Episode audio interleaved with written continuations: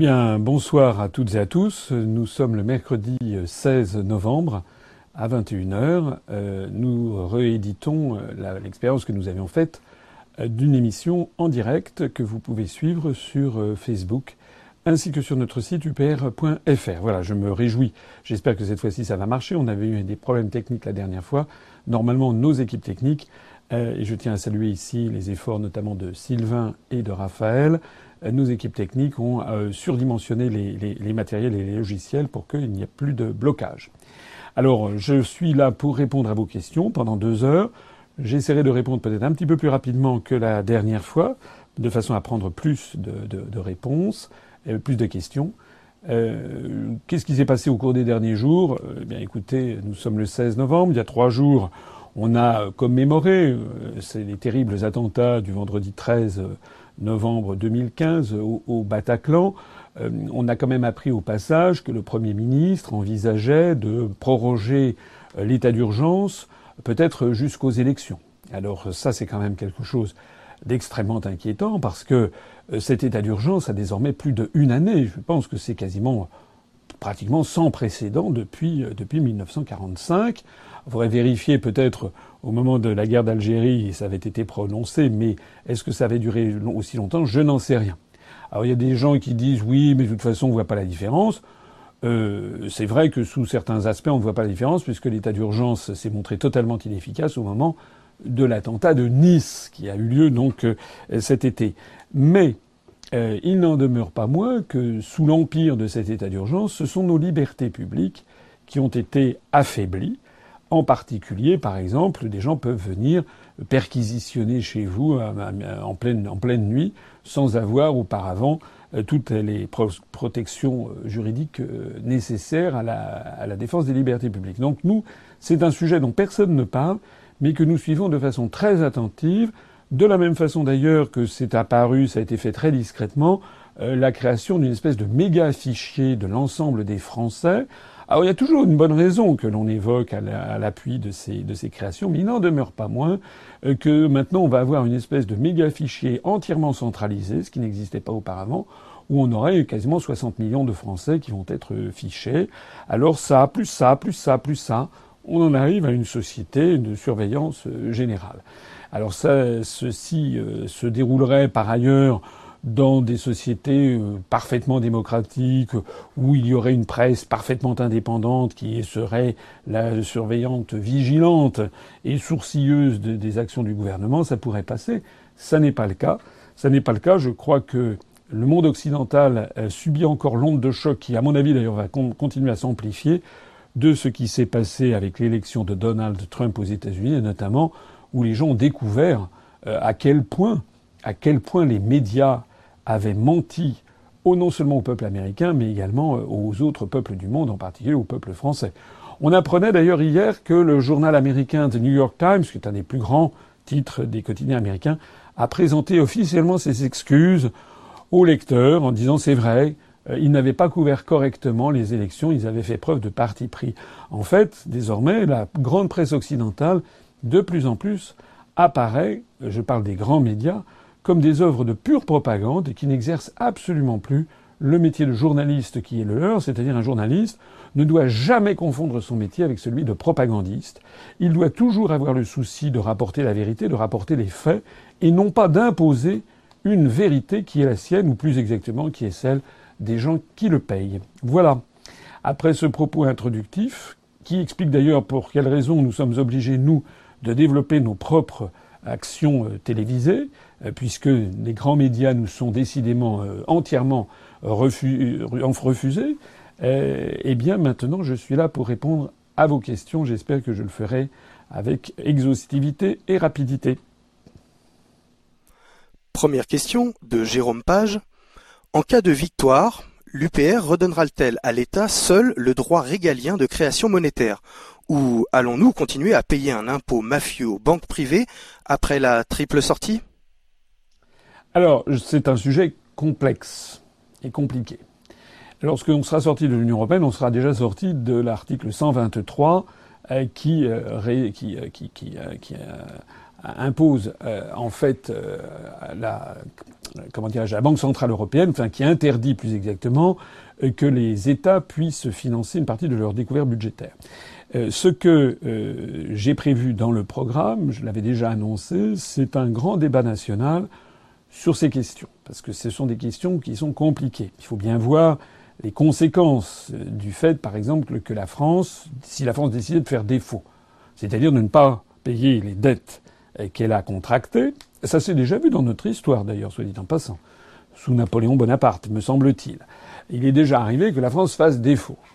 D'une certaine façon, on peut dire que la Grèce a fait en partie défaut, plus exactement, elle a négocié récemment, enfin au cours des dernières années dans le cadre de la Troïka, elle a négocié des reports et des annulations de dettes. Alors c'est pas du défaut strict, puisque ce sont les créanciers qui ont accepté euh, d'annuler certaines dettes, mais ça sera tout à fait quelque chose de possible à envisager. Euh, moi, si j'arrive à la, à la présidence de la République, je proposerai aux Français un débat national où on mettra sur la table les origines précises de cet endettement monstrueux qui frappe la France et qui frappe aussi d'ailleurs les pays occidentaux. Et puis on éveillera, on, aura des spécialistes, mais des vrais, hein, pas, toujours les mêmes. Hein. On aura des gens qui, euh, de différentes euh, opinions euh, politiques, économiques, monétaires, viendront exposer aux Français un petit peu comment on peut envisager une sortie.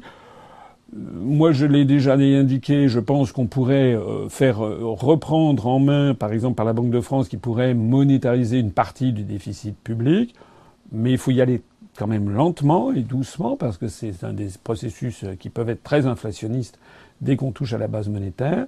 Il faudra voir aussi, éventuellement, de renégocier avec des créanciers un abandon de leurs créances qui sont devenues euh, excessives et voir un petit peu comment tout ceci peut, peut aller. C'est pas des sujets faciles, hein. c'est pas des sujets très, très faciles, mais c'est vrai que c'est un sujet crucial. C'est la raison pour laquelle on mettra tout sur la table et c'est aux Français de décider. Puis on fera venir des banquiers. On leur demandera un petit peu de nous expliquer un petit peu l'argent dette et tout, etc. Question de Nathan Doron. Je comprends pourquoi voter UPR au présidentiel. Mais hormis les subventions, pourquoi voter UPR aux législatives? Bah, Voter UPR, enfin. Imaginons que euh, je sois candidat à l'élection présidentielle ce qui n'est pas assuré encore. Ce qui n'est pas du tout exclu non plus. Euh, on va poser peut-être, on va encore peut-être me poser la même question, je ferai la même réponse sur les parrainages. Nous en avons beaucoup, on continue à en recevoir, on en a encore reçu aujourd'hui, donc c'est un effort quotidien. Et je tiens encore une fois à remercier ici donc tous ceux qui cherchent des parrainages pour la présidentielle. Si je suis candidat à l'élection présidentielle, je pense que euh, je peux réellement faire une surprise. Je dirais même peut-être être la surprise de 2017, puisque je serai quelqu'un qui aura été caché par les grands médias du pays. Il faudra bien que les grands médias expliquent aux Français comment il se fait que euh, le président d'un parti politique qui a fait 1% des suffrages, qui est celui dont le site est le plus consulté de tous les partis politiques français, euh, sur Internet nous faisons des, des très gros scores, comment ce monsieur et ce parti politique ont-ils été cachés?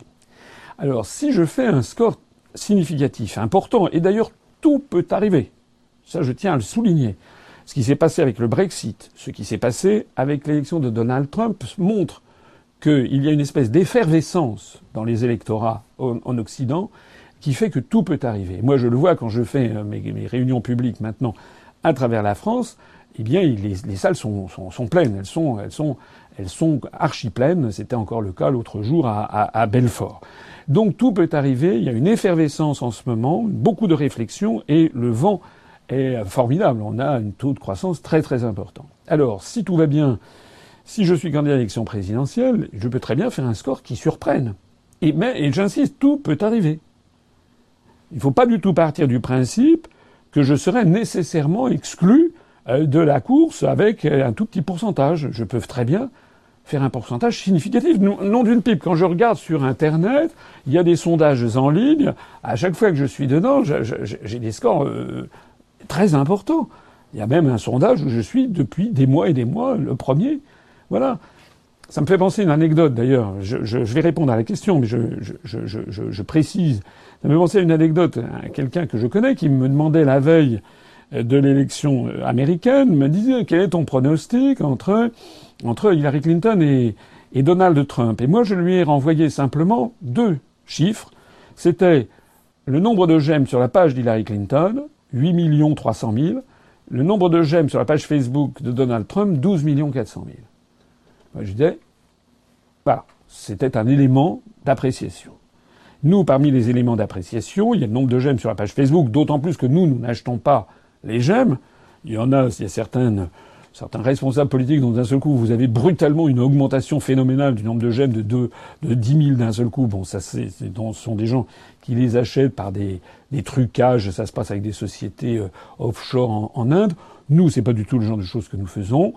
Nous, nous avons euh, un, très importants sur, sur Internet. Donc tout peut arriver, y compris que je fasse un score spectaculaire. Alors, pourquoi se présenter aux législatives ensuite? Ben, Parce que un parti politique, c'est fait pour se présenter aux élections.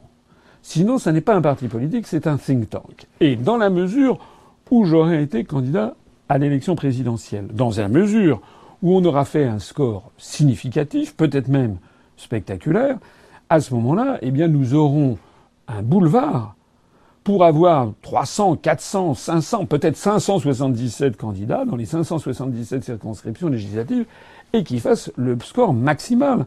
Alors effectivement, on peut très bien, ça, peut très bien s'arrêter là et faire, euh, je sais pas, 5%, 7%, 10%, 15%, j'en sais rien. Mais à ce moment-là, avoir effectivement des fonds tout à fait considérables qui permettraient, je rappelle que notre mouvement ne touche rien, il ne vit que de votre argent que de l'argent de nos adhérents et de, nos donateurs. Mais il est bien évident aussi que, à partir du moment où nous ferions un score très important à la présidentielle et aux législatives, on ne peut plus nous cacher dans le panorama politique. Ça veut dire que euh, on pourra, par exemple, se maintenir dans des triangulaires ou des quadrangulaires, pour éventuellement pour les législatives. Ça veut dire que l'on pèsera dans le débat. Ça veut dire que les grands médias ne pourront plus faire comme si nous n'existions pas. Et croyez-moi, la seule arme que nos adversaires ont contre nous, c'est le silence. C'est organiser le silence autour de nous pour que personne ne nous connaisse. C'est leur seule arme. À partir du moment où on est obligé de débattre avec François Asselineau, Vincent Brousseau, Charles-Henri Gallois, etc., etc., l'amiral Debray, tous les gens qui nous ont rejoints, et tous nos représentants qui seront candidats aux législatives dans les régions, ça va être un bouleversement spectaculaire de la scène politique française, parce que beaucoup de Français vont dire, vont se découvrir nos analyses. Et vous le savez bien, puisque vous êtes en train de m'écouter, nos analyses, une fois qu'on les essaye, ben finalement, on les adopte assez rapidement, parce que ça peut prendre plusieurs semaines, quelques mois, mais très rapidement, les gens font la différence, tout simplement parce que nous, c'est la vérité, et la vérité l'emporte toujours sur le mensonge. Question de Henri Tanzon. Que pensez-vous de Obama dans sa tournée d'adieu quand il dit la mondialisation, c'est plus d'inégalités ben, Monsieur Obama, je pense, euh, j'aimerais pas être euh, Barack Obama en fait, euh, ni encore moins Hillary Clinton d'ailleurs. parce que Monsieur Obama, alors d'abord il est en fin de parcours, c'est le lame duck, le, canard boiteux comme on dit aux États-Unis, pour le président tout à fait en fin de parcours. Alors en plus après l'élection américaine, maintenant, euh, bah, tout le monde attend la fin. Vous connaissez, enfin je me permets de le préciser pour ceux qui auraient des, doutes, L'élection présidentielle américaine se tient donc euh, le premier mardi de, novembre, donc ça s'est tenu le, 8, le, novembre cette année, et la prise de, alors l'élection officielle, puisque c'est avec un collège de grands électeurs, l'élection officielle se tiendra le 19 décembre, je crois, donc ce sont les grands électeurs qui vont élire le président des États-Unis, et comme il en faut 270 minimum euh, pour avoir, pour être élu, et que M. Trump en a eu 309, c'est Donald Trump qui sera élu officiellement le 19 décembre président des États-Unis. Mais ensuite, il faudra encore attendre un mois jusqu'au 20 janvier, c'est traditionnellement comme ça. Je crois que ça remonte au 19e siècle, lorsque le président des États-Unis devait pouvoir euh, traverser à cheval et arriver depuis l'autre bout du pays jusqu'à Washington, que ça avait été conçu. Euh, donc il va prendre ses fonctions le 20 janvier. Donc pendant cette période, qui s'étale donc sur novembre, décembre, janvier, presque trois mois, euh, le nouveau président, le président élu, comme on dit aux États-Unis, euh, il constitue son équipe, il organise euh, son gouvernement futur, il commence à pressentir les gens qu'il va envoyer comme ambassadeurs, etc. Et puis le président sortant, ben, il est dans la situation d'Obama. Alors c'est jamais très rigolo pour le président sortant, mais alors en plus de ça, Obama voit quand même un petit peu le, monde s'effondrer, celui dans lequel il a, qu'il poursuivait. Euh, il voit bien qu'il a dit euh, ces jours-ci que la, son action en Syrie n'avait pas eu les résultats escomptés. Oui, en effet, c'est un échec cinglant. Il est tout à fait probable d'ailleurs que ça va se terminer en débandade pour les États-Unis euh, si Trump fait s'accorde avec avec la Russie. Il est tout à fait possible et envisageable que les Américains à terme retirent toutes leurs troupes et laissant un champ de ruines dans ce pays qu'ils auront dévasté. À ce propos d'ailleurs, j'ai vu une caricature, c'était pas une caricature, c'était un montage photographique que j'ai trouvé à, la fois euh, tragicomique et, et, assez saisissant, où l'on voyait euh, le portrait de Bachar el-Assad, celui euh, de Obama, celui de Cameron, celui de, François Hollande, et il y avait marqué, alors on voyait dans la bouche d'Obama, de Hollande et, de, François Hollande Bachar el-Assad doit s'en aller, et puis en fait, le, seul qui va rester, c'est Bachar el-Assad, puisque Obama s'est fait, il va partir, Cameron s'est fait, et François Hollande, ça ne saurait tarder. Alors, M. Obama a décidé de faire une dernière tournée là en, Europe. Il s'est rendu en Grèce, là ces jours-ci, c'était hier. Ça a été une série d'émeutes dans les rues. Et puis, euh, il va aller, je crois, en Allemagne. En tout cas, il, il court-circuite la, la France. Alors, c'est triste aussi pour nous, parce qu'on constate la déchéance de notre pays sous Charles de Gaulle, je rappelle quand même que le président Kennedy traversait l'Atlantique pour venir en France et pour repartir aux États-Unis. Il faisait le déplacement. On a des photos d'ailleurs de Kennedy avec Charles de Gaulle sur le perron de l'Élysée, Kennedy qui tient son chapeau comme ça, un petit peu comme un, comme un collégien. On a des photos, même encore en 1968 ou 69, Richard Nixon venant en France et qui se tient comme un petit monsieur, presque comme un élève, euh, devant, à côté de lui, il y, a, Henry Kissinger. Ils sont là comme des communiants, des premiers communiants devant, devant Charles de Gaulle. Maintenant, euh, le président des États-Unis survole au propre comme au figuré avec un avion. On se posait à Berlin. Il parle aux gens, aux gens sérieux. Alors effectivement, euh, Barack Obama a dit, par ailleurs, dans un propos un peu grinçant, de la même façon qu'il a dit que la Syrie c'était finalement probablement un échec, eh bien que, en effet, la mondialisation, voilà, provoque des inégalités. En fait, c'est, euh, on est en train d'assister à un grand retour vers le réel. Voilà. C'est-à-dire que les, les, les, oligarques qui tiennent le monde occidental euh, se sont pris euh, plusieurs gifles. La gifle du Brexit, la gifle de la, du fait qu'au au Royaume-Uni, ça se passe très bien. on vient d'apprendre encore il y a deux jours que Google a décidé de créer 3000 emplois au Royaume-Uni. On avait appris fin octobre, j'en avais parlé dans un entretien d'actualité, que Renault-Nissan avait décidé de faire fabriquer une chaîne de montage pour son nouveau modèle Qashqai au Royaume-Uni en créant des milliers d'emplois. Donc ça se passe très bien. Deuxième gifle. Le troisième gifle, l'élection de, Donald Trump. Il y en a d'ailleurs d'autres qui arrivent. Hein. Les, les, gifles vont voler, semble-t-il, puisque tout le monde se pose la question de savoir ce qui va se passer avec euh, l'élection bientôt, je crois que c'est le 4 décembre, du chef d'État en Autriche, avec également le référendum en Italie. Donc tout ceci montre que on est en train d'assister à un basculement historique. C'est la fin de la politique dite de mondialisation. Ça ne veut pas dire un renfermement général de tout le monde chez soi, ça c'est pas vrai. Mais ça veut dire que le caractère exagéré, excessif, asymptotique, radical de, de, de, ce monde absolument sans aucune frontière, eh bien là, c'est en train d'arriver à son terme. Et c'est heureux parce qu'il est grand temps quand même que les peuples reprennent l'initiative et notamment reprennent leur démocratie. Question de K. Lila. Quel sera l'avenir de l'UPR si vous ne parvenez pas à obtenir les 500 signatures nécessaires pour la présidentielle de 2017 Courage Eh bien, nous verrons. Nous verrons. Question de Sébastien Lemaire? Pardon. Que ça n'est pas l'option que je privilégie. Question de Sébastien Lemaire? Monsieur Asselineau, prévoyez-vous d'enregistrer votre programme pour la présidentielle de 2017 Bien que pratiquement identique à celui de 2012, ne pensez-vous pas qu'enregistrer une version rafraîchie pourrait être intéressant, ainsi que de prévoir une version condensée à l'extrême, mais cependant complète, qui pourrait être rendue virale plus facilement? Merci à vous, au bureau et euh, aux militants, ainsi que aux adhérents, et surtout, vive la France Merci pour ce message tout à fait euh, dynamique. Vous avez raison. Vous avez raison. Je compte effectivement réenregistrer le programme. Vous avez raison de souligner qu'il sera euh, identique à celui de 2000 que j'avais présenté le 3 décembre 2011. C'est d'ailleurs, je me permets de souligner que c'est quand même euh, un tour de force, cinq ans après, d'avoir quasiment le même programme. Mais, il y a un mais, c'est qu'il y a quand même des, quelques sujets que j'approfondirai, sur lesquels il y a besoin d'approfondir, notamment sur la question de l'éducation, euh, sur la question euh, de la sécurité, de la justice. Euh, il y a des points que je souhaiterais apporter. Et puis également des, des, sujets qui sont apparus plus cruciaux depuis.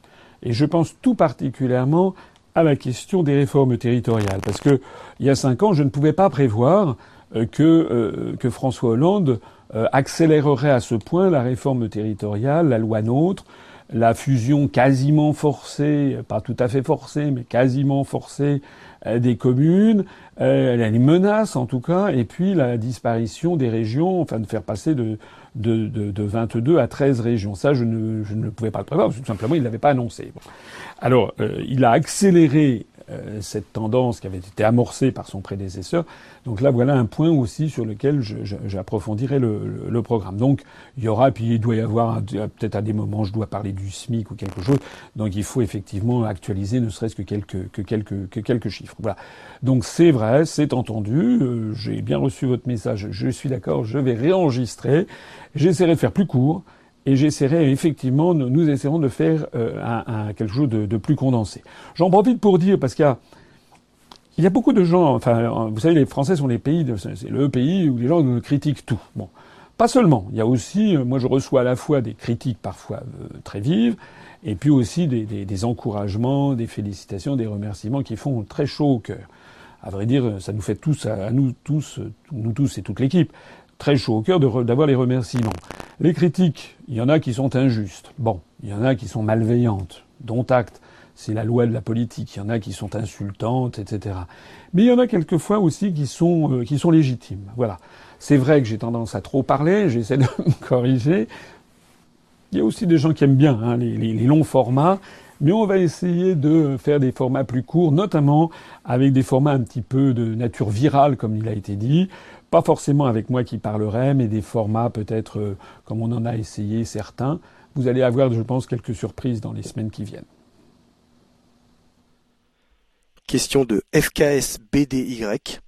Bonsoir, pouvez-vous donner votre avis sur les conditions de travail des policiers? Baisse d'effectifs, baisse des moyens, fermeture de certains commissariats, et pourquoi l'abandon des territoires aux gendarmes? Merci.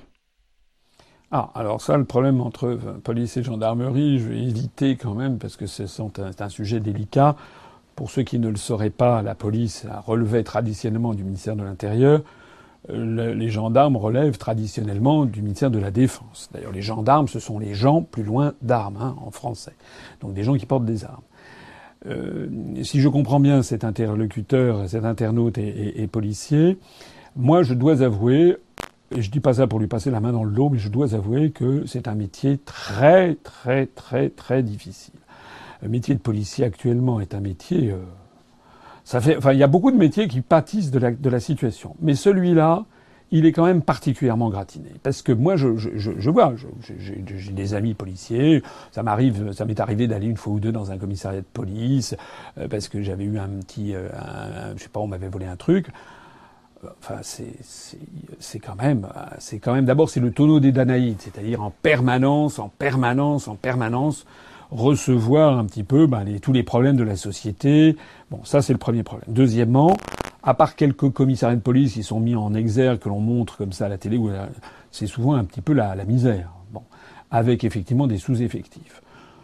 Troisièmement, euh, il y a combien de policiers qui se plaignent d'arrêter euh, parfois tel ou tel délinquant, et puis euh, une semaine après, il le revoit dans la rue parce qu'il a été relâché par le juge. Voilà, ça c'est pas possible. imaginez, il faut que là que tous les Français se mettent à la place des policiers qui font ce travail, ils finissent par arrêter, je sais pas, un petit dealer ou un truc comme ça, et puis ils le retrouvent dans la rue qui le nargue une semaine après. Ça c'est pas possible. Il y a de quoi euh, je vais être vulgaire, mais il y a de quoi péter un câble. Donc, euh, il faut. moi, je suis assez admiratif. Il faut absolument que les forces de police D'abord, elles avaient beaucoup de sang-froid, beaucoup de professionnalisme, euh, mais aussi il faut quand même que l'État. Euh, ça serait facile pour moi de dire il faut remettre de l'argent, mais c'est vrai. D'abord, c'est vrai. Mais il n'y a pas que ça. Euh, il faut d'abord rendre à l'État son autorité. Il faut restaurer l'autorité de l'État. Et restaurer l'autorité de l'État, ben, ça commence par le commencement, c'est-à-dire ça commence par le haut de la société, c'est-à-dire par le chef de l'État et par les ministres. Voilà. Il faut. De Gaulle avait toujours ce, propos, il voulait restaurer l'autorité de l'État. J'ai déjà eu l'occasion de le dire, autorité, c'est un mot qui vient du latin auctoritas, c'est un peu la même racine que auctor qui a donné l'auteur. On ne peut pas avoir d'autorité si on n'est pas l'auteur de ses propres décisions.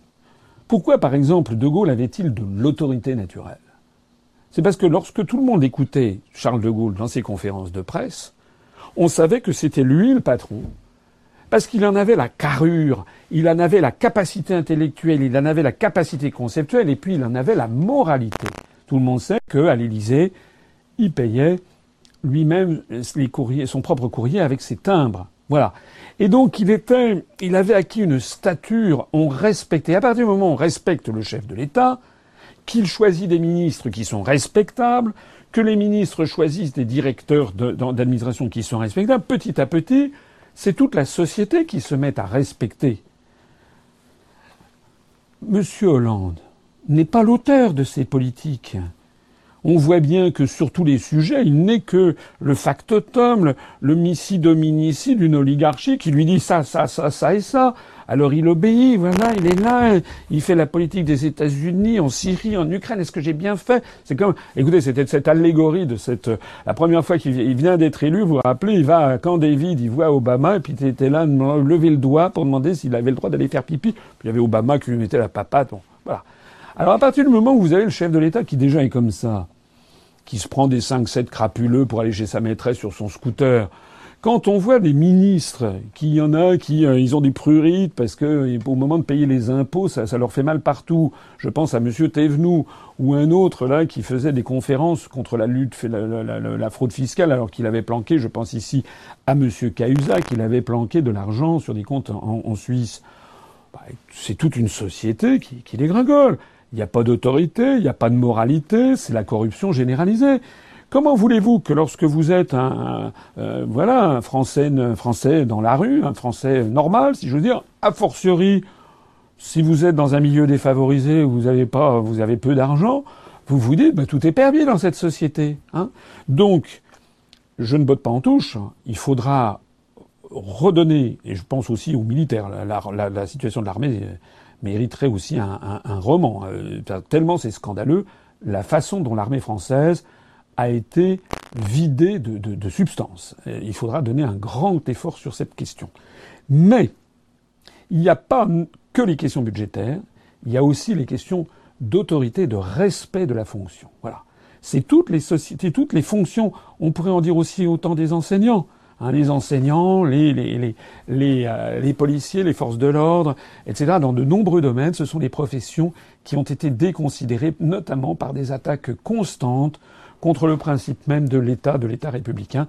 Je rappelle que nous, on veut restaurer un État puissant, un État qui assure l'égalité, la justice sociale. Un État puissant, c'est un État qui d'abord se fait respecter. Question de Nicolas Martin. Président, vous dites que les interventions en Libye et en Syrie sont des guerres illégales. Il y a pourtant eu des résolutions de l'ONU pour ces interventions. L'ONU montre-t-elle ici ses limites? Alors, euh, il n'y a pas eu, euh, il, y a, eu des résolutions, mais partielles. Je n'ai pas l'esprit, le dossier exact. Euh, la question, c'était Syrie, Libye, c'était Syrie ou Libye, je ne sais plus. Syrie, Libye. Bon, je, ne crois pas, enfin de ce que je crois savoir, il n'y a jamais eu un feu vert du Conseil de sécurité en vertu du chapitre 7 de la Charte des Nations Unies, qui est donné son accord pour l'intervention militaire de forces étrangères en Libye et en Syrie. Il ne peut y avoir d'intervention militaire étrangère dans un pays étranger que sous deux conditions. Soit l'ONU donne son feu vert pour avoir, euh, dans le cadre donc du chapitre 7, et elle, peut l'ONU soit diligenter des casques bleus, comme on dit, c'est-à-dire des forces des Nations Unies composées de soldats de différentes nations, soit elle peut demander à des États d'intervenir. Bien. Et la deuxième façon licite au regard du droit international d'avoir une intervention militaire étrangère dans un pays étranger, c'est lorsque le gouvernement légitime du pays d'un pays appelle au secours un pays ami en lui demandant d'avoir un secours militaire. Alors, s'agissant de la Syrie, je crois, enfin, je ne crois pas euh, qu'il y ait eu la moindre, le moindre feu vert donné euh, par le Conseil de sécurité des Nations Unies pour autoriser l'intervention des forces occidentales, qui d'ailleurs a pris des moyens détournés. Euh, c'est les, les, forces opposées au régime de Bachar el-Assad, comme on dit, le régime de Bachar el-Assad. Faut se méfier des, mots. Euh, c'est comme moi, je, si on parle du régime de Bachar el-Assad, faut parler du régime Hollande ou du régime Obama. Le, ce qu'on appelle dans la presse occidentale le régime de Bachar el-Assad, c'est en droit, en droit, le gouvernement légitime de la Syrie. Point. Et pourquoi ce gouvernement est-il légitime? Parce qu'il est reconnu comme tel par la grande majorité des États membres de l'Organisation des Nations Unies. C'est toujours Bachar el-Assad qui a un nommé, qui a un homme, un ambassadeur à l'ONU. Et si d'aventure un jour une majorité des États membres considérait que Bachar el-Assad n'était plus légitime, à ce moment-là, il y aurait un gouvernement en exil qui nommerait l'ambassadeur à l'ONU. C'est pas moi qui l'invente. Donc actuellement, le gouvernement légitime de la Syrie, que cela plaise ou ne plaise pas, le gouvernement légitime de la Syrie, c'est euh, le gouvernement dirigé par Bachar el-Assad. Or, c'est lui qui a fait appel aux forces russes. Donc les Russes, eux, sont intervenus en Syrie, mènent des actions militaires, à la demande du gouvernement légitime reconnu comme tel par la communauté internationale des nations des Nations Unies, l'intervention militaire russe est licite au regard du droit international. En revanche, l'intervention occidentale ne l'est pas. Alors, il y a peut-être eu des résolutions, en effet, qui sont sur des zones de ci, des zones de ça, mais qui euh, sont des résolutions qui sont arrivées après coup pour essayer de calmer le jeu ou de fixer une espèce de règle entre les belligérants. Mais à l'origine de l'origine, il n'y a pas eu que je crois savoir, mais peut-être que je vais être démenti, il n'y a pas eu de, de, résolution du Conseil de sécurité qui donne le feu vert pour intervenir. Question de Ju Gu. Bonsoir Monsieur Asselineau, j'apprécie vos travaux depuis fort longtemps. Seulement, témoin d'un doute affreux, faites-vous partie d'une loge quelconque? Je rigole parce que c'est une question. C'est une question qui m'est régulièrement posée, pas constamment, mais qui m'est régulièrement posée, à laquelle je, réponds toujours la même chose. Moi, je suis quelqu'un d'honnête, de franc et de direct. Non, je n'appartiens pas à euh, une obédience maçonnique. Voilà. Alors je le dis, parce c'est un... D'ailleurs, en réalité, finalement, je pense que c'est une question qui n'est pas illégitime.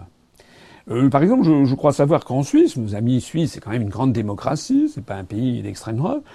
eh bien, en, Suisse, il est normal, il, il est demandé aux responsables politiques de, de, de, de préciser s'ils ont des obédiences dans ce genre de sociétés de philosophie. Moi, j'ai rien contre les sociétés de philosophie. Ça participe de notre de notre histoire.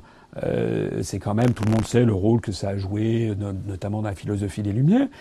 Mais je trouve que la question n'est pas illégitime parce que euh, finalement, euh, moi, je suis en faveur, par exemple, que les candidats présentent leur casier judiciaire. La loi prévoit que les candidats doivent déclarer leur patrimoine. Bon, euh, c'est vrai que c'est intéressant de savoir quel est le patrimoine d'un élu, notamment d'un président de la République, pour voir au bout de cinq ans s'il s'est enrichi, s'il a profité de ses fonctions pour, pour s'enrichir. Mais finalement, ça n'est pas illégitime dans la mesure où un peuple remet son destin quand même dans un, dans un, dans un dirigeant, ça n'est pas illégitime qu'il sache à quel, il est normal, d'ailleurs, il est normal qu'il sache par quelle école il est passé, quelle grande école ou autre c'est pas illégitime qu'il sache à quel réseau euh, il peut appartenir. Il y avait eu dans le journal Le Monde, il y a, je crois il y a, il y a un an et demi, deux ans, un article sur le sujet qui expliquait qu'au gouvernement français, il y avait plus de euh, young leaders de la French American Foundation que d'anciens élèves de l'ENA. Je rappelle à ceux qui ne le sauraient pas que la French American Foundation a été créée par un accord entre Valéry Giscard d'Estaing et Gerald Ford dans les années 76 par là, et qu'elle consiste à aller euh, sélectionner 5, 6, 7 personnes en France et aux États-Unis, mais en France en particulier, qui sont sélectionnées parmi des, des gens ayant entre 30 et 35 ans, des hauts fonctionnaires, des journalistes, euh, des euh, voilà, euh, essentiellement ça, des, des jeunes chefs d'entreprise, et puis euh, ils vont pendant un mois et demi, deux mois aux États-Unis, tout frais payé par la princesse américaine, puis après ils reviennent, et puis ils ont régulièrement des échanges, des déjeuners, des dîners, etc. Ça entretient, euh, c'est un réseau d'influence. Voilà, ça a été conçu comme tel. Et d'ailleurs, c'était John Negroponte qui était dans les années 70-80 à la tête de ce truc-là. C'est un Américain qui était, qui avait des liens avérés, je crois qu'il était directeur adjoint de la CIA. Voilà, c'est un fait. C'est un fait. Ben, c'est intéressant de savoir si on appartient ou non à la French American Foundation. Voilà, actuellement, vous avez des gens, tout le monde les connaît, mais je François Hollande le premier, euh, Monsieur Montebourg, Madame Kosciusko-Morizet, euh, euh, Monsieur Dupont-Aignan, même s'il a des demandé d'être radié de ce truc, il en a fait partie, etc., etc. Vous avez Monsieur Colombani, je crois, du journal Le Monde. Ce sont des gens qui appartiennent à ce réseau qui a été conçu d'emblée je n'invente pas, c'est pas du complotisme, du, du conspirationnisme. Vous avez toutes les fiches partout, renseignez-vous pour ceux qui ne le sauraient pas. Ça a été conçu d'emblée comme un, vecteur d'influence par les services américains. Donc, euh, comme par hasard, M. Macron, c'est un young leader de la French American Foundation, comme par hasard, ces gens voient miraculeusement s'ouvrir devant eux les portes des grands médias. Voilà.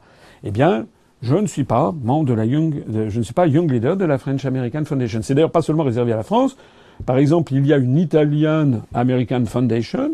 Eh bien, la commissaire européenne, Madame Federica Morgherini, commissaire européenne de nationalité italienne, qui est la commissaire responsable, euh, qui est le ministre des Affaires étrangères de l'Union européenne, elle a succédé à la, à la baronne travailliste Lady Ashton of Upperland. Et bien Federica Mogherini, qui est la commissaire européenne italienne, ministre des Affaires étrangères de l'UE, elle est membre de l'Italian American Foundation, qui est l'équivalent euh, américano-italien du, de, de, de, la French américaine française franco, euh, franco-italienne, de même d'ailleurs que M. Moscovici, notre commissaire européen, est un young leader de la French American Foundation. Voilà. Donc moi je considère que finalement, puisqu'on demande le patrimoine, puisqu'on s'intéresse aux, parents, puisqu'on s'intéresse aux enfants du candidat, à son conjoint. Parfois, le conjoint prend une place considérable dans, dans, la, campagne électorale, ce qui ne sera pas mon cas, puisque ma femme souhaite garder sa vie et ne pas, ne pas être la femme d'eux. Elle a tout à fait le, le droit. Eh bien, puisqu'on s'intéresse à des détails de la vie privée, je pense que ce serait très intéressant aussi de savoir quels sont les, réseaux d'influence ou d'amitié auxquels appartient celui qui quand même va être responsable de l'avenir de notre nation. Question de Fabio Forster. Vous, président en 2017, que ferez-vous pour rétablir une vraie éducation nationale, qui actuellement manque de professeurs et se privatise de plus en plus? Allez-vous supprimer ou modifier le filtre qu'est le bac? Euh, non. Alors, euh, c'est un grand sujet. C'est un vaste sujet. J'ai eu l'occasion d'écouter il n'y a pas très longtemps euh, l'une des principales directrices du ministère de l'Éducation nationale sur ces questions. C'est un sujet compliqué. Il y a notamment une grande hétérogénéité des élèves.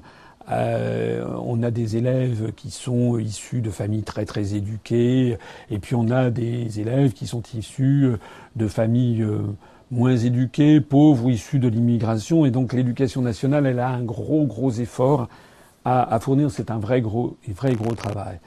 Euh, les moyens financiers, là aussi, c'est comme dans tous les ministères. Pourquoi est-ce que nous, on veut sortir de l'Union européenne, de l'euro? C'est justement parce que la France est en train d'être étranglée dans tous les domaines par les contraintes budgétaires, par la virulence de l'euro, enfin la force de l'euro sur les marchés euh, financiers. Nous n'avons pas une croissance suffisante qui nous permet euh, d'assurer les déficits budgétaires.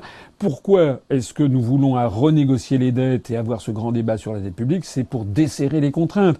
Pourquoi est-ce que l'on veut sortir de l'Union européenne? C'est en particulier euh, pour récupérer les 9 milliards d'euros supplémentaires que nous versons à l'UE par rapport à ce que, par rapport à ce que nous recevons, sans compter tous les, toutes les, comment dirais-je, toutes les économies considérables que nous ferons en étant sortis de l'Union européenne. J'envisage d'ailleurs aussi d'annoncer, mais je le réserve pour plus dans quelques semaines, d'annoncer d'autres mesures de réduction des coûts euh, notamment euh, moins de l'État, mais que des collectivités locales. Voilà, parce qu'il y, a il y a aussi du ménage à faire. Il faut absolument faire diminuer un certain nombre de coûts pour alléger quand même la pression, euh, notamment sur les entreprises, les commerçants, les artisans, mais aussi il faut dégager les marges de manœuvre. Ben, j'en parlais pour l'armée, la police, gendarmerie, et puis effectivement l'éducation. Alors l'éducation, je vais dire un petit peu la même chose que tout à l'heure sur la police. C'est-à-dire que un pays doit d'abord se respecter, doit d'abord enseigner les quatre enseignements les plus fondamentaux, enfin les enseignements les plus fondamentaux, la lecture, l'écriture, le calcul, et dans mon esprit, vous me connaissez, l'histoire. Il est très important d'apprendre aux jeunes générations l'histoire, leur histoire nationale, l'histoire aussi des peuples qui les entourent, parce que c'est un, c'est un proverbe africain que je cite souvent parce que je l'aime bien, je le trouve très pertinent. Euh, si tu ne sais pas où tu vas, regarde d'où tu viens. C'est d'ailleurs quelque chose qui, quand on arrive à la maturité, euh, parle beaucoup. Euh, lorsqu'on atteint la cinquantaine, on commence à avoir une vision de la vie vraiment différente de celle qu'on avait quand on a 15 ou 20 ans. Quand on a 15 ou 20 ans, on a l'impression que tout l'avenir est ouvert. Quand on a la cinquantaine et un peu au-delà, on commence à de plus en plus mesurer le chemin parcouru, faire un peu le deuil de certaines illusions, des naïvetés que l'on a perdues, euh, et puis également de repenser à sa jeunesse et de revoir, commencer à voir le fil des générations. Il faut absolument euh, refaire le fil des générations, que les gens sachent d'où ils viennent. Il faut redonner aux Français confiance, fierté, amour dans leur pays. Voilà. Nous sommes un très grand pays. On a une très très grande histoire. Je sais bien que nous avons commis des crimes. Oui, c'est vrai. Je l'ai déjà dit. On a commis des crimes pendant, avec l'esclavage. Il y a eu des crimes épouvantables avec la traite. Il y a eu des crimes avec les guerres. Il y a eu des crimes au moment des guerres de religion. Dans les deux camps d'ailleurs. Il y a eu des crimes avec la colonisation. Tout ça est vrai. Mais il n'y a pas que ça. Et puis d'ailleurs, si tous les pays faisaient leur, leur mea culpa, le monde se porterait mieux, hein, parce que dans tous les pays du monde, il y a eu des crimes. C'est la nature humaine qui est derrière tout ça. Mais néanmoins, il faut insister sur la grandeur de la France. Voilà. Il faut insister aussi sur le fait que l'État, il est là pour favoriser l'émancipation populaire. Il faut rétablir l'ascenseur au mérite. Ça, j'y tiens énormément. J'y tiens d'autant plus énormément que je suis le fruit même de cet ascenseur républicain. Moi, mes arrière-grands-parents étaient des gens, des gens très très modestes. Voilà, mes grands-parents euh, sont venaient des quatre coins de la France, du Loiret, de la Haute-Saône, du Tarn et euh, des côtes d'Armor. Euh, ce sont des gens qui sont montés à Paris. Mes, mes, mes quatre grands-parents se sont connus à Paris. Ils avaient des, des postes modestes. Mon père a été le premier de la famille à avoir son baccalauréat. Et comme il avait été repéré par un professeur euh, par des professeurs à l'école qu'il était très bon élève, eh bien, euh, on l'avait poussé pour qu'il prépare les concours des grandes écoles d'ingénieurs. Il avait raté l'école polytechnique de quelques points. Il a, il a été entré à, l'école centrale de Paris. Voilà.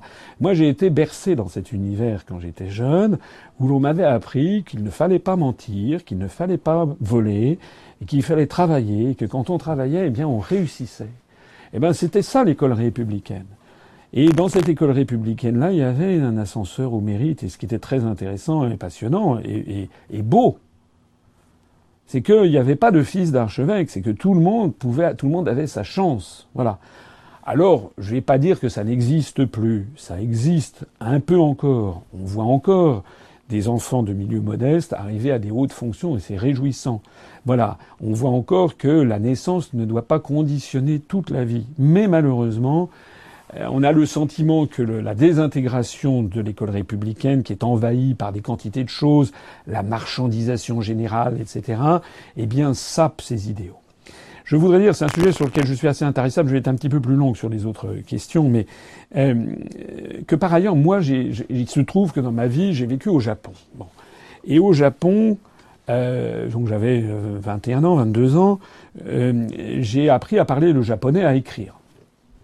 Je vous rassure tout de suite, je, je n'ai jamais été parfaitement, parfaitement. Enfin, j'arrivais à tenir une petite conversation en japonais, et euh, pour l'écriture, j'arrivais à lire et écrire. Alors les katakana et les hiragana, qui sont les syllabaires japonais, plus à peu près 400 caractères chinois. Donc je n'étais pas capable de lire un journal puisqu'il en faut 1850. Mais ce que j'ai découvert, c'est à quel point dans toutes ces sociétés d'Extrême-Orient, la Chine, euh, plus les pays alentours qui ont emprunté les caractères chinois, eh bien, euh, il y a un effort énorme qui est fait par les jeunes générations pour, c'est l'écriture la plus compliquée du monde. Il faut connaître à peu près 1850 caractères chinois pour pouvoir lire un journal. Les érudits en connaissent 20 000 ou 30 000. Et pour lire euh, pour écrire un caractère, les plus simples font un trait, mais les plus compliqués peuvent faire jusqu'à 25 traits. En moyenne, il y a à peu près 10 tracés qui doivent être faits dans un certain ordre, et pas dans un autre. Ce sont des tracés séquentiels. Si vous m'avez suivi à peu près, il faut connaître 1850 à 2000 caractères pour lire un journal. Il faut en moyenne une dizaine de tracés. Ça veut dire qu'un jeune chinois, taïwanais, japonais doit apprendre à peu près 20 000 tracés séquentiels pour savoir lire et écrire. Le minimum. Bon. Nous, en Occident, on a 26 lettres dans l'alphabet, et pour écrire un A, par exemple, eh bien, il faut faire deux ou trois traits. Un B, c'est un arrondi, voilà. En gros, il y a deux, deux, trois tracés séquentiels. On peut dire qu'il y a 75 tracés séquentiels. Ah, si on met les majuscules, ça fait 150. Voilà. Pour qu'un jeune Français puisse lire et écrire, il faut qu'il mémorise 150 tracés séquentiels de son écriture, avec 26 lettres, pour qu'un jeune chinois, un jeune japonais, un jeune euh, coréen, plutôt disons chinois, japonais, taïwanais, qu'en Corée ils utilisent un, caractère, un alphabet spécial, euh, il faut connaître 20 000 caractères. Je ne sais pas si vous voyez la différence. Alors qu'est-ce que ça veut dire ce que je dis là? Ben, Si vous regardez le taux d'alphabétisation en Chine, à Taïwan, au Japon aujourd'hui, c'est 98, 99% des élèves qui sortent euh, du collège en sachant lire et écrire avec cette écriture extrêmement compliquée et qui, euh, au passage, formatent leur esprit. Hein, mais ça, c'est une autre chose, c'est un côté un trait culturel qui n'est peut-être pas nécessaire d'aborder maintenant. Mais ça formate leur esprit. Et, euh, et c'est quelque chose, c'est un immense effort de mémorisation et de travail. Comment se fait-il que nous ayons des pays où on est 98-99% de taux d'alphabétisation avec une écriture si compliquée, alors qu'en France, on sait que euh, les jeunes Français qui entrent au collège, il y a parfois 30, 40% d'enfants qui maîtrisent mal la lecture. Voilà. Ben ça, ça n'est pas normal. Ça veut dire qu'il y a un vrai problème de conception même de l'apprentissage de la lecture. Hein, de l'apprentissage. Donc ça, il faudra mettre aussi les choses claires, noir sur blanc sur cette question.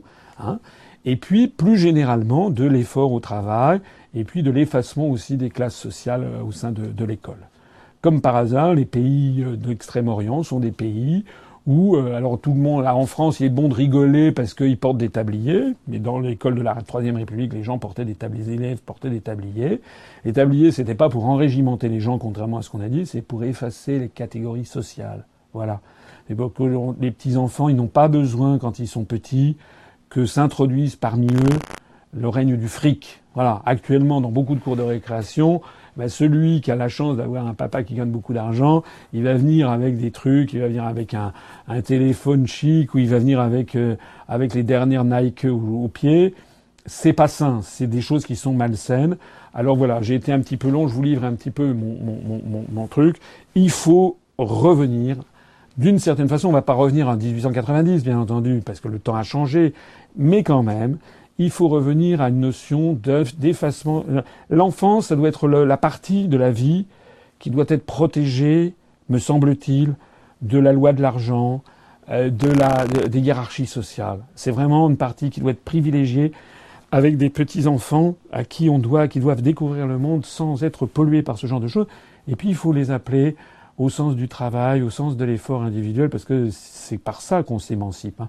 C'est pas en ne faisant rien, c'est pas en copiant sur le voisin qu'on devient un adulte émancipé, c'est justement en se prenant en charge soi-même. Question de Fabrice Capet. Que vous disent officiellement les médias qui vous refusent l'antenne? Eh bien, ils nous disent, euh, d'abord, il est très difficile de les avoir au téléphone, premièrement. Deuxièmement, euh, moi j'ai décidé, on l'a vu déjà pour mon déplacement euh, euh que l'on avait fait, je, crois que c'était dans, dans, la Somme et dans l'Oise, il me semble, en attendant maintenant systématiquement pour tous les déplacements, eh bien on va donner euh, le compte-rendu des contacts que l'on a pris avec les médias. Voilà. Alors en général, alors il y a des médias qu'on n'arrive pas à joindre, des petits médias. On a des médias qui nous disent qu'ils ne font pas de politique. On a des médias comme euh, France 3 qui systématiquement refusent. France 3, c'est la maison France Télévision. J'aurai l'occasion de revenir d'ailleurs sur France Télévisions et sur la façon dont a été choisie sa nouvelle présidente, avec notamment le concours de M. Olivier Schramek, président du CSA. Madame, la, la, personne qui est à la tête de France Télévisions, en fait, fait partie des alliés du pouvoir, donc c'est un verrouillage complet. Et donc France 3 Télévisions nous dit qu'ils ont beaucoup d'autres choses à faire, que ce n'est pas une de leurs priorités, mais qu'ils respecteront les lois du CSA. Ils ne les respectent pas, mais ils disent qu'ils les respecteront. Et puis, euh, puis voilà. Alors quand je fais des déplacements en province, il faut reconnaître que, en général, j'arrive, on arrive à trouver une ou deux radios de la bande FM locale. Euh, et puis on a maintenant quand même assez fréquemment, il faut le reconnaître, un journal régional. L'autre jour, j'étais donc dans les Vosges et dans le territoire de Belfort, j'ai eu l'Est républicain. Quand j'étais à, euh, à Auch et, et, dans, les Pyrénées, dans le Gers et dans les Pyrénées-Atlantiques, j'ai eu droit à un article dans euh, la Dépêche du Midi. J'ai eu droit aussi à un petit passage sur euh, Radio Bleu France, euh, Radio Bleu Béarn. Donc voilà, on arrive par-ci par-là à voir des choses. Maintenant, les grands médias nationaux, je lance ici un, appel à tous ceux qui m'écoutent. Moi je vous demande de continuer sans arrêt, sans relâche, à envoyer des courriers, à demander poliment, très gentiment, mais à toute preuve sur la croissance de l'UPR, ben vous écrivez aux uns, aux autres, en leur demandant je souhaiterais euh, pouvoir entendre M. Asselineau et l'Union populaire républicaine sur, sur vos ondes. Il y en a beaucoup de nos adhérents, de nos sympathisants qui s'y sont essayés et s'y sont cassés les dents comme, comme moi on est dans une situation de, de verrouillage euh, scandaleux qui ne dit pas son nom. C'est d'autant plus burlesque que l'on voit euh, bon, l'hyper, hyper, hyper médiatisation actuellement de la primaire des républicains. C'est une honte. Parce que là-dedans, quelle que soit la personne qui sortira du chapeau, il en a, tous les autres ne seront pas candidats. Ils auront quand même bénéficié de dizaines d'heures de promotion sur tous les grands médias, alors qu'ils ne seront pas candidats. Et si moi je parviens, comme je l'espère, à être candidat, moi j'aurais eu zéro.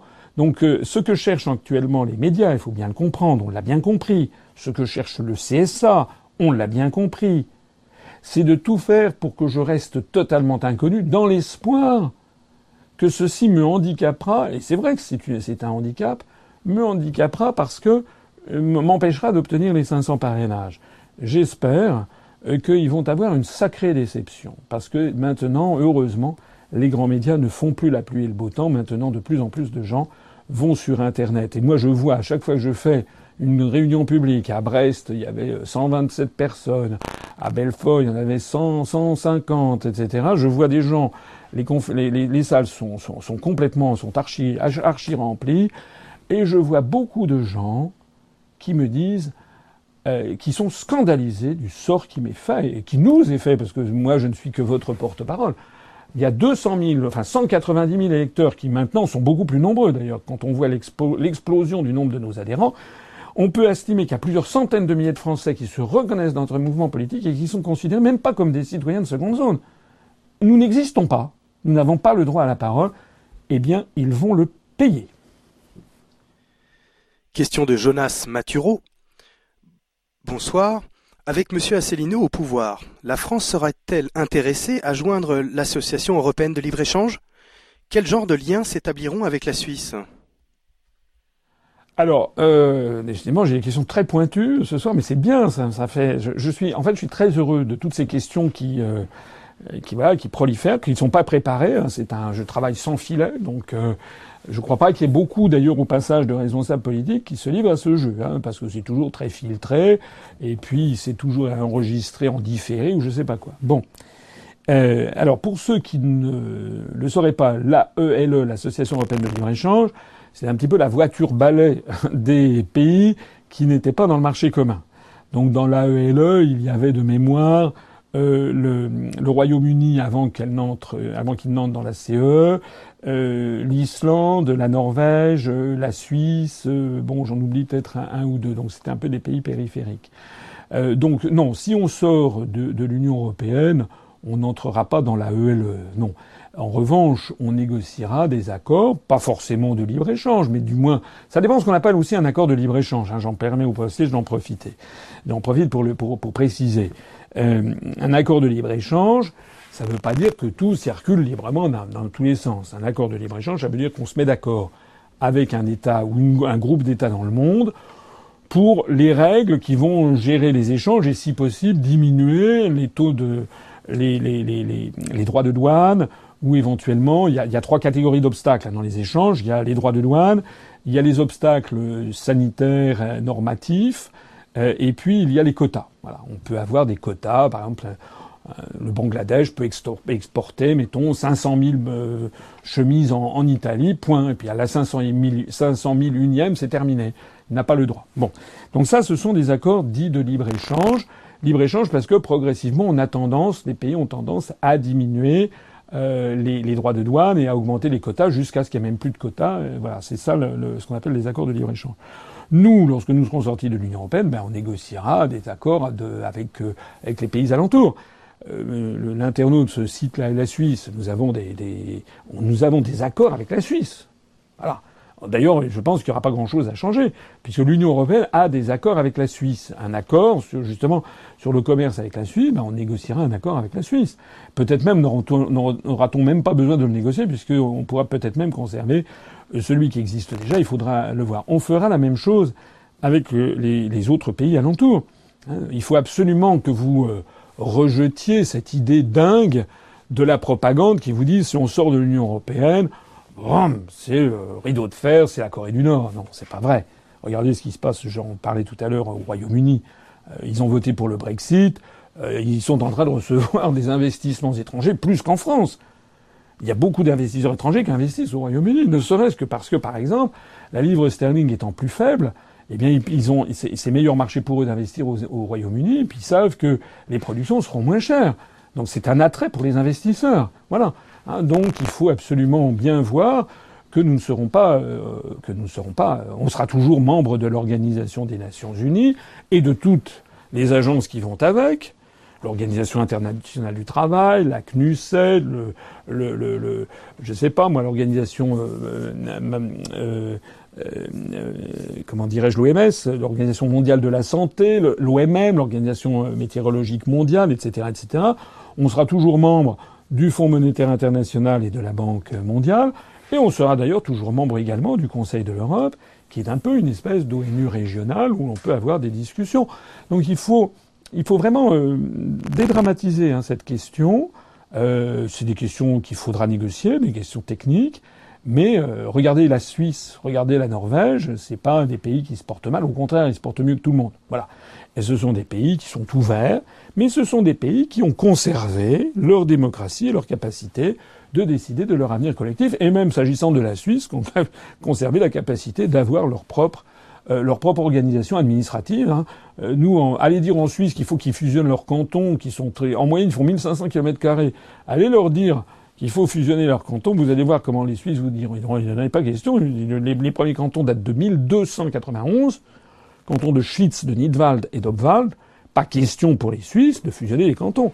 Nous, on nous, c'est une lobotomie qu'on impose aux Français. paraît-il qu'il faudrait qu'on supprime nos départements qui sont si chers au cœur des Français ils datent de janvier 1790. Ils, sont, ils font partie de notre histoire. Ils, concrétisent et ils symbolisent l'égalité des Français. Ben, nous, nous avons le droit de garder nos départements, de même que les Suisses ont le droit de garder leur canton. Voilà. Hein. Donc, euh, avant de passer aux extrêmes, d'envisager des scénarios noirs, il faut tout simplement se dire attendez, gardons, sachons raison garder. La, Suisse n'est pas dans l'Union européenne, c'est notre voisin immédiat. Quand j'étais à Belfort, c'était à quelques kilomètres. Qu'est-ce qui se passe en Suisse? Vous voyez bien que ça se passe très très bien. Merci pour eux. Ils sont bien bien bien plus heureux que nous. Question de Fares Gump. Si nous sortons de l'Union européenne, n'avez-vous pas peur du risque d'une déstabilisation du pays par des forces extérieures comme une révolution colorée orchestrée par la Fondation Soros ou, autre? C'est une euh, question pertinente et d'actualité. Puisque l'on a vu ces jours-ci, c'est quand même incroyable, euh, qu'il y a fleuri, semble-t-il, euh, ici ou là à travers le territoire des États-Unis, notamment côte Est et côte Ouest, toute une campagne de déstabilisation pour protester contre l'élection de Donald Trump à la présidence des États-Unis, avec des gens qui, paraît-il, de ce que j'ai lu, ça reste peut-être encore à, confirmer, mais recevaient de l'argent euh, pour être des activistes défilant dans la rue. Enfin, c'est invraisemblable. Et on a effectivement beaucoup parlé, beaucoup murmuré euh, le, nom de, de George Soros.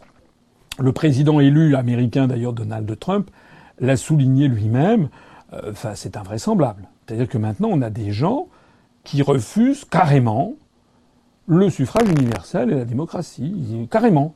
Et au nom de la démocratie. Ils disent nous, nous sommes des démocrates, on n'accepte pas cette élection. Remarquez que c'est exactement ce qui est arrivé en France avec le référendum de 2005, où 55% des Français, dont je faisais partie, ont voté non à la Constitution européenne. Eh bien, on nous l'a imposé quand même. Alors, pour répondre à la question, moi, je ne suis pas Madame Soleil. Euh, c'est pas exclu, bien entendu, qu'il y ait des manœuvres de déstabilisation. Je dirais d'ailleurs, il suffit de voir actuellement les manœuvres dont nous faisons l'objet, c'est-à-dire l'omerta absolue qui nous est opposée, parce qu'ils ont peur. Ils ont peur, ils ont peur de l'UPR, ils ont peur que ça se développe à toute allure. Parce que vous vous rendez compte le score que nous faisons en étant verrouillés de partout, absolument partout. Quand on voit l'hyper promotion de M. Macron, enfin c'est c'est du délire. On voyait là, a toutes les euh, tous les magazines, tous les journaux ne parlent que de Macron. Il a droit, il avait droit encore aujourd'hui, j'ai vu, ça c'est le Monde de ce soir, il a droit à la première page du journal Le Monde. Ce type a zéro électeur et zéro programme. Ou alors il vient de l'inventer, son programme. J'ai vu les premières mesures, c'est à, mourir de rire. D'ailleurs, c'est incompatible avec les contraintes budgétaires européennes.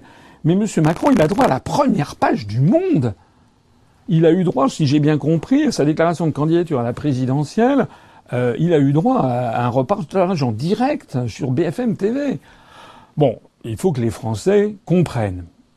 Et ce qui se passe, ce qui s'est passé au Brexit, ce qui s'est passé aux États-Unis, je ne suis pas Donald Trump, fort heureusement. Il y a plein de choses qui ne me plaisent pas du tout chez Donald Trump. Je ne suis pas non plus euh, partisan de, euh, comme les partisans du Brexit, parce qu'ils sont, moi je suis pour le Brexit, mais eux, ils étaient par ailleurs, ils veulent rester dans l'OTAN, alors que moi je veux sortir de l'OTAN. Donc chaque pays a ses spécificités et ses dirigeants. Et pour tout dire, je trouve que je suis mieux que Donald Trump. Il me semble que j'ai plus d'éthique et que je, je suis plus rassembleur. En tout cas, je, n'ai, je mets au défi quiconque de trouver des dérapages scandaleux comme ceux qu'il a pu faire. Mais il n'en demeure pas moins que tout ceci montre que les peuples sont en train de reprendre le pouvoir. Eh bien, je pense que la même chose va se produire en France et que les peuples vont comprendre que M. Macron, bon, je sais pas, c'est Madame Clinton en fait, euh, Emmanuel Macron, c'est le même genre. Il est hyper promu par la classe oligarchique qui, a, qui pense que les médias sont là pour, un, pour, pour faire un tel lavage de cerveau des électeurs qu'ils vont imposer leur, candidat. Ça marche moins, ça marche même plus. Voilà. Je pense d'ailleurs que M. Macron, euh, il va se ramasser une veste. Voilà. Dans les, je l'espère en tout cas que les Français, dans leur globalité, ne vont pas tomber là-dedans. Alors, il y aura peut-être des manœuvres de déstabilisation, peut-être, c'est possible, mais, eh bien, d'abord, euh, maintenant nous sommes avertis. Moi, lorsque j'aurai pris euh, mes fonctions, eh bien, je peux vous dire qu'il y aura un certain ménage qui sera fait dans un certain nombre d'organisations. Euh, et notamment, eh on fera, on redonnera un petit peu de, un petit peu de, substance euh, à la surveillance de toutes les manœuvres de déstabilisation venues de l'étranger. J'ai dit, et je le répète, que dans les premières semaines, j'engagerai une réforme constitutionnelle où je proposerai au peuple français, entre autres choses, j'en ai parlé dans ma conférence qui gouverne la France, hein, euh, excusez-moi, dans ma conférence sur le jour d'après, où j'explique pendant les premiers jours, les premières semaines, le processus que je suivrai, mais je proposerai une réforme constitutionnelle dans laquelle je réintroduirai, enfin je, je proposerai au peuple français de réintroduire le crime de haute trahison et le crime de complot contre la sûreté de l'État. Ces deux incriminations faisaient partie de l'article 68 de la Constitution du 4 octobre 58 tel que Charles de Gaulle l'avait rédigé, proposé aux Français, et tel que 82% des électeurs français l'ont ratifié en octobre 58, eh bien, il faut savoir, je l'ai expliqué, notamment dans ma conférence euh, sur euh, où est passée la République française, et je l'ai reprécisé dans ma conférence le jour d'après, il faut, que les Français sachent, moi je le clame, il faut que vous le fassiez savoir tout autour de vous, que nos des parlementaires, UMP, Modem, les Verts, les socialistes, dans le dos des Français, ils ont, par l'article 89 de la Constitution, c'est la réforme constitutionnelle par la procédure du Congrès, que d'ailleurs je proposerai de supprimer, pour que j'estime que la Constitution ne peut être modifiée que par le peuple français et à l'unanimité, et excusez-moi, à la majorité, pas l'unanimité, mais à la majorité non seulement des votants, mais des inscrits. C'est très important pour qu'il y ait vraiment une majorité des inscrits qui décident, parce que c'est notre loi fondamentale, ça ne doit pas pouvoir se changer comme ça dans le coin, au, entre deux portes. Eh bien, je proposerai donc, j'insiste sur le fait que ce sont ces parlementaires qui, dans le dos des Français, ont enlevé l'incrimination de crimes de haute trahison et de crimes de complot contre la sûreté de l'État. Et nous, nous allons le réintroduire. Le complot contre la sûreté de l'État, ça a été retiré de notre Constitution en 1993, comme par hasard, neuf mois après le référendum de 92 sur le traité de Maastricht. Le crime de complot contre la, contre la sécurité de l'État, ou la sûreté de l'État, et le crime de haute trahison a été retiré dans les premiers mois de 2007. Moi, je réintroduirai ça. Je rendrai le président de la République responsable, non pas euh, révocable, comme c'est la nouvelle formulation, mais responsable devant la loi devant la justice française des, peines les pires, c'est-à-dire un emprisonnement à vie, puisqu'il n'y a plus la peine de mort, un emprisonnement à vie pour un chef de l'État, mais aussi pour des ministres qui se seraient rendus coupables de haute trahison. Et nous préciserons dans la Constitution française que la haute trahison, c'est la trahison des intérêts supérieurs de la République française et du peuple français au profit de pays étrangers ou de puissance privée étrangère. Et bien ça, une fois que ça sera précisé, à ce moment-là, on commencera à parler de choses sérieuses. Question de Fred Eric No. Monsieur Asselineau, y a-t-il dans l'entourage de l'UPR de quoi former un gouvernement? C'est une question qui m'a été plusieurs fois posée.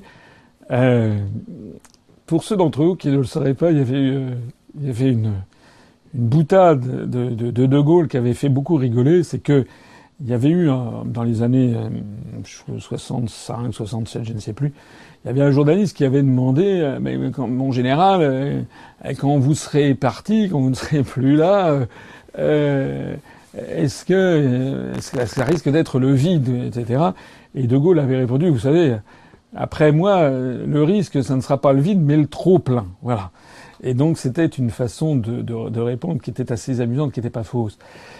Je rappelle qu'en 1980, fin 80, euh, les observateurs politiques, c'était en novembre 1980, pensaient que François Mitterrand était mort et enterré du point de vue politique. Michel Rocard avait annoncé sa candidature d'ailleurs à l'élection présidentielle. Et puis, je sais plus si en décembre ou en janvier 80, décembre 80 ou janvier 81, Mitterrand, euh, telle une résurrection, annonce sa candidature et euh, Michel Rocard euh, retire la, la, sienne. Et à partir de ce moment-là, on connaît la suite, Mitterrand qui gagne progressivement en pourcentage et qui finit par être élu le 10 mai 1981.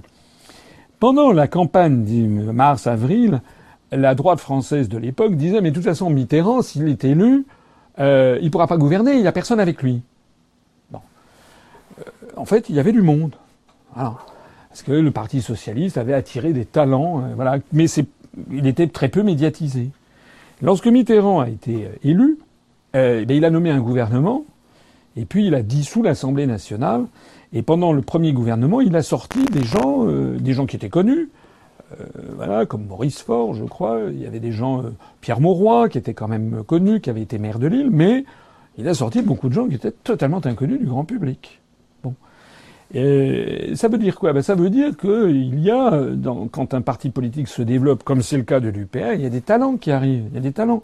Tous les jours, nous avons des talents qui nous ont rejoints. Et donc, on commence, je suis, je, moi, par exemple, quand je prépare un entretien d'actualité ou quand on reçoit beaucoup de courriers, on a énormément de courriers, ben on, le, on, l'expédie chez nous des gens qui vont plutôt répondre sur les questions monétaires, ça sera notamment Vincent Brousseau, économique, ça sera ben, Charles-Henri Gallois, euh, militaire, de sécurité, de santé, etc. Donc on commence à avoir des gens qui sont là pour, euh, à, comment dirais-je, euh, répondre au courrier, développer notre connaissance de ces sujets. Eh bien, tout naturellement, lorsque je serai euh, élu, eh bien, je nommerai des gens qui viennent de l'Union populaire républicaine, et puis peut-être d'autres. Vous savez, une élection, ça se passe pas comme ça. Il y aura des ralliements, il y aura des gens qui d'un seul coup se rendront compte qu'en fait, ils ont toujours pensé comme moi que finalement, en fait, c'était moi qui avais la bonne solution. Donc, on voit ce genre de ralliement. C'est normal d'ailleurs, lorsqu'une force se développe, eh bien, on trouvera des talents. Et puis je vous dirai de vous à moi qu'il sera difficile de trouver pire euh, que Nadine Morano, par exemple. Hein, voilà, ce sera quand même, il euh, faudrait, faudrait, faudrait, le cher loin. Ou que, ou que Thévenoud, le type qui, avait les, les, sur les mains au moment de payer ses feuilles d'impôt. Ça sera difficile de trouver pire. Voilà, donc on aura, on aura ça. J'en profite, puisque la question m'est posée, pour, pour, répondre à une question euh, subsidiaire, et qui est qu'est-ce qui se passe avec les, les législatives? Ben, rappelez-vous, là aussi, je prends l'exemple de, de, Mitterrand, en 81, il avait dissous l'Assemblée nationale. Et la droite française avait dit, oh mais de toute façon, il n'aura jamais la majorité. Sauf que les Français, eh bien, ils ont confirmé un mois après, ils ont confirmé leur vote en l'accentuant, parce qu'il y a toujours 2-3% des gens qui se disent, ah bon, allez, on lui a donné le pouvoir, ben, qu'il ait le pouvoir, puis maintenant on va voir ce que ça donne. Eh ben moi, c'est ce que je demande. Qu'on nous donne le pouvoir, puis qu'on voit ce que les Français jugent, et qui nous donne ensuite une majorité à l'Assemblée nationale. C'est ce qui s'est passé. La droite française avait été sûre et certaine que les socialistes n'auraient pas la majorité que Mitterrand se trouverait dès le début en situation de cohabitation. C'est pas du tout ce qui s'est passé. Les Français ont envoyé un raz-de-marée socialiste, ce qui a permis ensuite à Mitterrand de gouverner et ensuite aux Français de juger. Voilà. Je suis obligé de dire que la même chose s'est produite en 2012. Lorsque M. Hollande a été élu, hélas, par les Français, euh, il, y a eu dans la foulée les élections législatives, puisque désormais elles succèdent systématiquement à la présidentielle. L'Assemblée nationale sortante avait une majorité UMP. Eh bien, les Français ont donné une majorité nette, euh, et même au seul parti, euh, au seul parti socialiste. Donc, en fait, l'expérience historique montre qu'en France, c'est vrai aussi à l'étranger, mais en France en particulier, lorsqu'il y a un changement de direction politique aussi important, le peuple, eh bien, confirme son choix un mois après. Un an après, c'est autre chose, parce que euh, un an après, il y a des désillusions, il y a la fin de l'état de grâce, c'est autre chose. Mais un mois après, le peuple confirme et amplifie. Voilà, c'est-à-dire que je pense effectivement la difficulté, c'est d'être élu président de la République. Voilà, le reste, comme on pourrait dire, viendra de surcroît. Question de Nicolas Le Bourlier. Comment participer à la collecte des parrainages? Alors très simple, vous appelez à euh, vous appelez au siège de l'UPR et on vous donnera des conseils. On vous mettra dans les mains, si j'ose dire, téléphoniques de, de Laurence, qui est notre l'un de nos principaux responsables, euh, qui vous euh, fera d'abord qui verra un petit peu vos motivations, vérifiera un petit peu qui vous êtes, parce que c'est normal. Hein. On va pas donner à, tout le monde des gens qu'on ne connaît pas du tout. voilà, si vous êtes adhérent de l'UPR déjà depuis quelque temps, c'est mieux. Euh, si savoir aussi un petit peu euh, euh, le temps que vous pouvez y consacrer, savoir si vous avez des amis, de la famille, de la parentèle qui émet ou quel pouvoir de parrainage. Donc on vous donnera des conseils, on vous dira aussi ce qu'il faut faire et ce qu'il ne faut pas faire. On donnera des, qui est des bons conseils. Suivez les conseils de Laurence, ils sont, ils sont bons. Et puis, et puis on vous fera parvenir la documentation pour, pour, pour le faire. Mais c'est une bonne question, je vous remercie. Et encore une fois, je, je relance tout ça. Je m'adresse tout spécialement aux gens qui m'écoutent, parmi lesquels il y a d'ailleurs parfois des maires euh, ou des gens qui détiennent le pouvoir de parrainage. Ça peut être des conseillers départementaux, conseillers régionaux, euh, ou bien des parents, des frères, euh, ou des, des sœurs, ou des pères de mère, ou des fils de mère, etc. Euh, ou des amis tout simplement, ou des gens que vous avez bien connus eh bien, allez les, allez les contacter, euh, c'est important pour nous. Merci. Question de François Dubreuil. Monsieur Asselineau, que pensez-vous de Jean-Frédéric Poisson, dont les convictions patriotes semblent être proches des vôtres? Oui, alors euh, Jean-Frédéric Poisson, il a des convictions, c'est vrai. Il a raison d'avoir des convictions. Moi, je préfère toujours les gens qui ont des convictions par rapport à ceux qui n'en ont pas. Ça, c'est une première chose. Deuxièmement, oui, je pense que c'est quelqu'un qui qui, est patriote. Là où je prendrais quand même un bémol, c'est que je ne le connais pas personnellement, c'est qu'il s'inscrit dans une euh, filiation idéologique euh, qui n'est pas exactement la mienne, qui n'est pas la mienne. Il s'inscrit, il, il, est membre du Parti chrétien-démocrate euh, de, de, de Madame Boutin, euh, donc euh, qui mélange un petit peu euh, la religion et le politique, chrétien-démocrate. Bon, ça n'est pas ma vision de la politique. moi, je suis de, de, formation, de, historiquement, je suis chrétien, mais je fais mienne la, parabole hein, du, Christ quand il dit euh, rends à César ce qui est à César et à Dieu ce qui est à Dieu à partir de la, pièce de monnaie, ce qui est le fondement de la laïcité à, la française. Euh, donc euh, je pense qu'il y a des choses que dit M. Poisson avec lesquelles je suis d'accord, d'autres avec lesquelles je ne suis pas d'accord. Pas forcément d'ailleurs parce que je les condamne, parce que je comprends, euh, mais parce que je pense aussi que la politique, c'est partir des réalités. Il faut partir des réalités. Euh, vous m'auriez posé la question sur. Il y a aussi des choses, par exemple, que je partage avec, euh, avec M. Mélenchon, surtout quand il me pique un certain nombre d'idées, ou avec M. Philippot, qui, qui vient faire son marché sur mes entretiens d'actualité. je ne vais pas être contre euh, M. Philippot, M. Mélenchon, M. Poisson s'y reprennent textuellement des idées que j'ai développées. Ça, serait d'une mauvaise foi insigne. Euh, sauf que toutes ces personnalités, euh, certaines sont plus respectables, que d'autres, toutes ces personnalités, elles sont dans des mouvements politiques qui sont très très localisés sur la scène politique française. Voilà. Le Parti chrétien-démocrate, il, est, il est bien à droite, avec des valeurs qui sont les valeurs de mon enfance, pour certaines d'entre elles, hein, les valeurs chrétiennes, qui sont éminemment respectables, mais la question qui se pose pour nous aujourd'hui, c'est de sauver notre pays. Parce que notre pays, il est en train d'être détruit. J'insiste. J'insiste sur l'urgence. Hein. Peut-être que, enfin, je ne sais pas si vous le savez, mais il y a quand même des milliers de communes qui vont disparaître. Peut-être qu'en 2022, il n'y aura plus 36 000 détenteurs de pouvoir de parrainage. Il n'y en aura peut-être plus que, je ne sais pas, que 18 000 ou que 17 000. avec les républicains, le PS, qui font la, la razzia dessus, peut-être qu'il sera encore plus et pratiquement impossible pour quelqu'un n'étant pas présélectionné par les grands partis y arriver. C'est peut-être peut-être que 2017, c'est peut-être une des toutes dernières chances. Je pèse mes mots.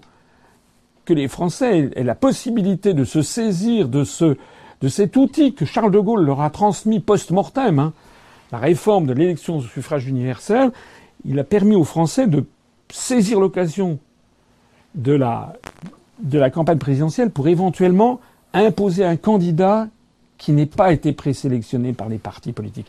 L'ironie de l'histoire, c'est exactement ce que viennent de faire les Américains. Donald Trump était un type hors parti que le, les républicains ont tout fait pour abattre, et puis finalement qui a réussi à se faufiler. Il n'a pas le même parcours que moi, il n'a pas du tout la même personnalité, il a des, côtés très très à droite, alors que ce n'est pas du tout notre cas. Mais nous, on pourrait avoir exactement un même phénomène, c'est que je crois vraiment, je suis le, le candidat au-dessus du clivage droite-gauche. Je le crois profondément, c'est la vérité. Il suffit d'ailleurs, vous êtes adhérent, sympathisant, ou même si vous êtes des simples curieux, venez à nos réunions publiques, venez à nos conférences, et puis discutez. Venez il y a des gens qui sont venus à, l'université. Tous les gens qui viennent, ils sont, ils sont enchantés parce qu'ils voient qu'en effet, il y a des Français de tous les horizons, de toutes les religions, de toutes les opinions politiques, mais on est tous français. Hein, c'est ce que disait le, duc de Berry, le, deuxième fils de Louis XVIII, au moment après Waterloo. Euh, d'un seul coup, Waterloo morne pleine, c'est l'effondrement. L'empereur a fui, va se réfugier à, à, Paris. Et puis il y a les grognards de l'Empire qui sont là, une espèce de bande armée désorganisée, puis qui se heurtent au, aux forces de Louis XVIII, qui s'était réfugié à Gand et puis qui revient. C'était après, il y avait eu la première restauration, c'est la deuxième restauration. Et puis d'un seul coup, euh, des soldats français partisans de Napoléon euh, commencent à se tirer dessus avec des soldats français partisans de, Louis XVIII, du, roi qui monte sur le trône. Et le duc de Berry, euh, c'est resté célèbre. Il y a une médaille là-dessus. J'aime bien les médailles. Et le duc de Berry qui s'interpose et qui dit arrêtez de tirer nous sommes tous français. Voilà. Ben nous, c'est ce qu'on dit à l'UPR. Mettons de côté. C'est pour ça que je ne suis pas d'accord avec M. Poisson, avec M. Mélenchon, avec M. Philippot, avec, avec euh, mettons de côté ce qui nous divise, mais pour un petit instant, pour quelques mois, quelques années. Sauvons notre pays, mettons de côté ça, rassemblons-nous sur notre plus grand dénominateur commun. Notre plus grand dénominateur, dénominateur commun, c'est notre France, c'est la France. Voilà. Parce que si un jour, imaginez qu'on n'est plus la France. Imaginez qu'on était, qu'on nous ait volé notre pays. Moi, j'ai une amie qui est yougoslave, qui a à peu près mon âge. Elle a vu son pays détruit. Le pays de son enfance, ça n'existe plus. Est-ce que vous imaginez que la France n'existe plus? Qu'elle ait été pulvérisée entre des grandes régions devenues des États des États-Unis d'Europe, comme la Catalogne, l'Occitanie, la Corse, la Savoie, l'Écosse, la Flandre. C'est ça la menace que nous avons, entre autres choses, avec un appauvrissement généralisé, et puis des bruits de bottes, et puis un... Donc c'est ça la menace, face à ça, il n'y a, rien qui tienne. Hein. Il faut qu'on se rassemble tous, provisoirement, et c'est ça qui a bien l'UPR, c'est que les gens, ils savent qu'on n'est pas... Il y a des tas de choses sur lesquelles on n'est pas d'accord, mais on est d'accord sur l'essentiel. Il faut qu'on sauve notre France parce que c'est notre pays et c'est lui qui assure la solidarité entre les générations, la solidarité nationale. C'est lui qui assure nos services publics, c'est lui qui assure notre justice sociale, c'est lui qui assure notre liberté et notre indépendance. Question de Vianney Conro. Bonsoir, quelles sont vos analyses concernant le référendum italien de décembre prochain? Alors, euh, de ce que je crois savoir, je ne suis pas un expert, je n'ai pas bien regardé encore à la loupe, quand plus on va s'en rapprocher, plus je vais regarder ça minutieusement, mais de ce que je crois savoir, euh, Monsieur Matteo Renzi euh, a chaud aux fesses, pour parler vulgairement, c'est-à-dire que les sondages Bon, moi, je crois plus aux sondages. Enfin, plus exactement, il y a deux types de sondages. Il y a les vrais, qui sont réservés aux happy few, hein, comme on dit à Bruxelles, c'est-à-dire aux gens qui savent. Et puis, il y a les faux qui sont destinés au grand public. Bon. On l'a vu d'ailleurs au moment de l'affaire de Mme Clinton et de M. Trump. Euh, dans la semaine précédant l'élection, il y a quelques grands milliardaires qui d'un seul coup se sont mis à donner de l'argent à Donald Trump. On a su aussi que le 6 novembre, deux jours avant l'élection, Madame Clinton a fait annuler le grand feu d'artifice qu'elle avait prévu à New York. Ça veut donc dire, et le jour même de l'élection, il y a eu des sacs de sable et des forces de police qui, pendant la journée, sont venus tout autour de la tour de Donald Trump, de la Trump Tower de, de New York. Ça veut donc bien dire qu'il y avait des sondages secrets qui ne donnaient pas du tout les sondages officieux euh, bidouillés, truqués que l'on lance dans le grand public. Voilà. Euh, d'ailleurs, il est possible, par exemple, pour l'élection des républicains à la primaire, il est possible qu'il y ait des surprises, hein, parce que les sondages, là aussi, sont bidouillés. Alors, pour en revenir à l'Italie, il y a des sondages qui sont quand même mauvais pour Matteo Renzi. Et si les sondages publics sont mauvais, je pense que les sondages officieux sont très mauvais. Bon. Alors Matteo Renzi avait dit que si c'est une réforme, pour ceux qui ne le sauraient pas, qui touche notamment à une réforme de la Constitution italienne, actuellement la Constitution italienne qui est issue de la Seconde Guerre mondiale, de ce que je crois me rappeler, euh, il y a euh, un équilibre total des deux chambres. Entre, c'est comme si en France l'Assemblée nationale avait exactement le même poids, ce qui est faux. En France, il y a deux chambres, il y a l'Assemblée nationale et le Sénat, mais lorsqu'il y a un conflit entre les deux, après avoir fait plusieurs votes dans l'un et dans l'autre et avoir fait la navette entre les deux assemblées, en troisième lecture, en définitive, c'est l'Assemblée nationale qui tranche, qui a le fin mot par rapport aux sénateurs. Alors, en Italie, ça n'est pas le cas. En Italie, les deux chambres sont exactement à égalité et ça a nourri des, décennies d'instabilité euh, ministérielle. Donc, Monsieur Matteo Renzi, qui veut faire un toilettage constitutionnel, veut en profiter pour ça. Mais la, la grogne quand on dit la grogne, c'est pas des, ça, ça fait partie du, des mots de la, de la presse. Hein, c'est pas la grogne, c'est la fureur. Voilà. La grogne, on a l'impression que comme c'était un, un, ours ou un, ou un chien. Euh, c'est une façon méprisante en fait de traiter, euh, de traiter le, les, les, réactions euh, saines souvent des, des peuples. Bon, c'est pas la grogne, c'est la fureur des, des, des, des, Italiens comme des Français de voir une situation qui se dégrade, avec un pays d'ailleurs qui, euh, on va entendre parler de toute façon de l'Italie sur notamment la question de, de l'euro. La situation est grave en Italie, les banques italiennes sont dans une situation, certaines banques italiennes sont dans une situation très grave, euh, et il y a pour les amateurs de Target 2, euh, donc les soldes de la balance des paiements, il y a une fuite de capitaux de l'Italie vers, vers, vers l'Allemagne.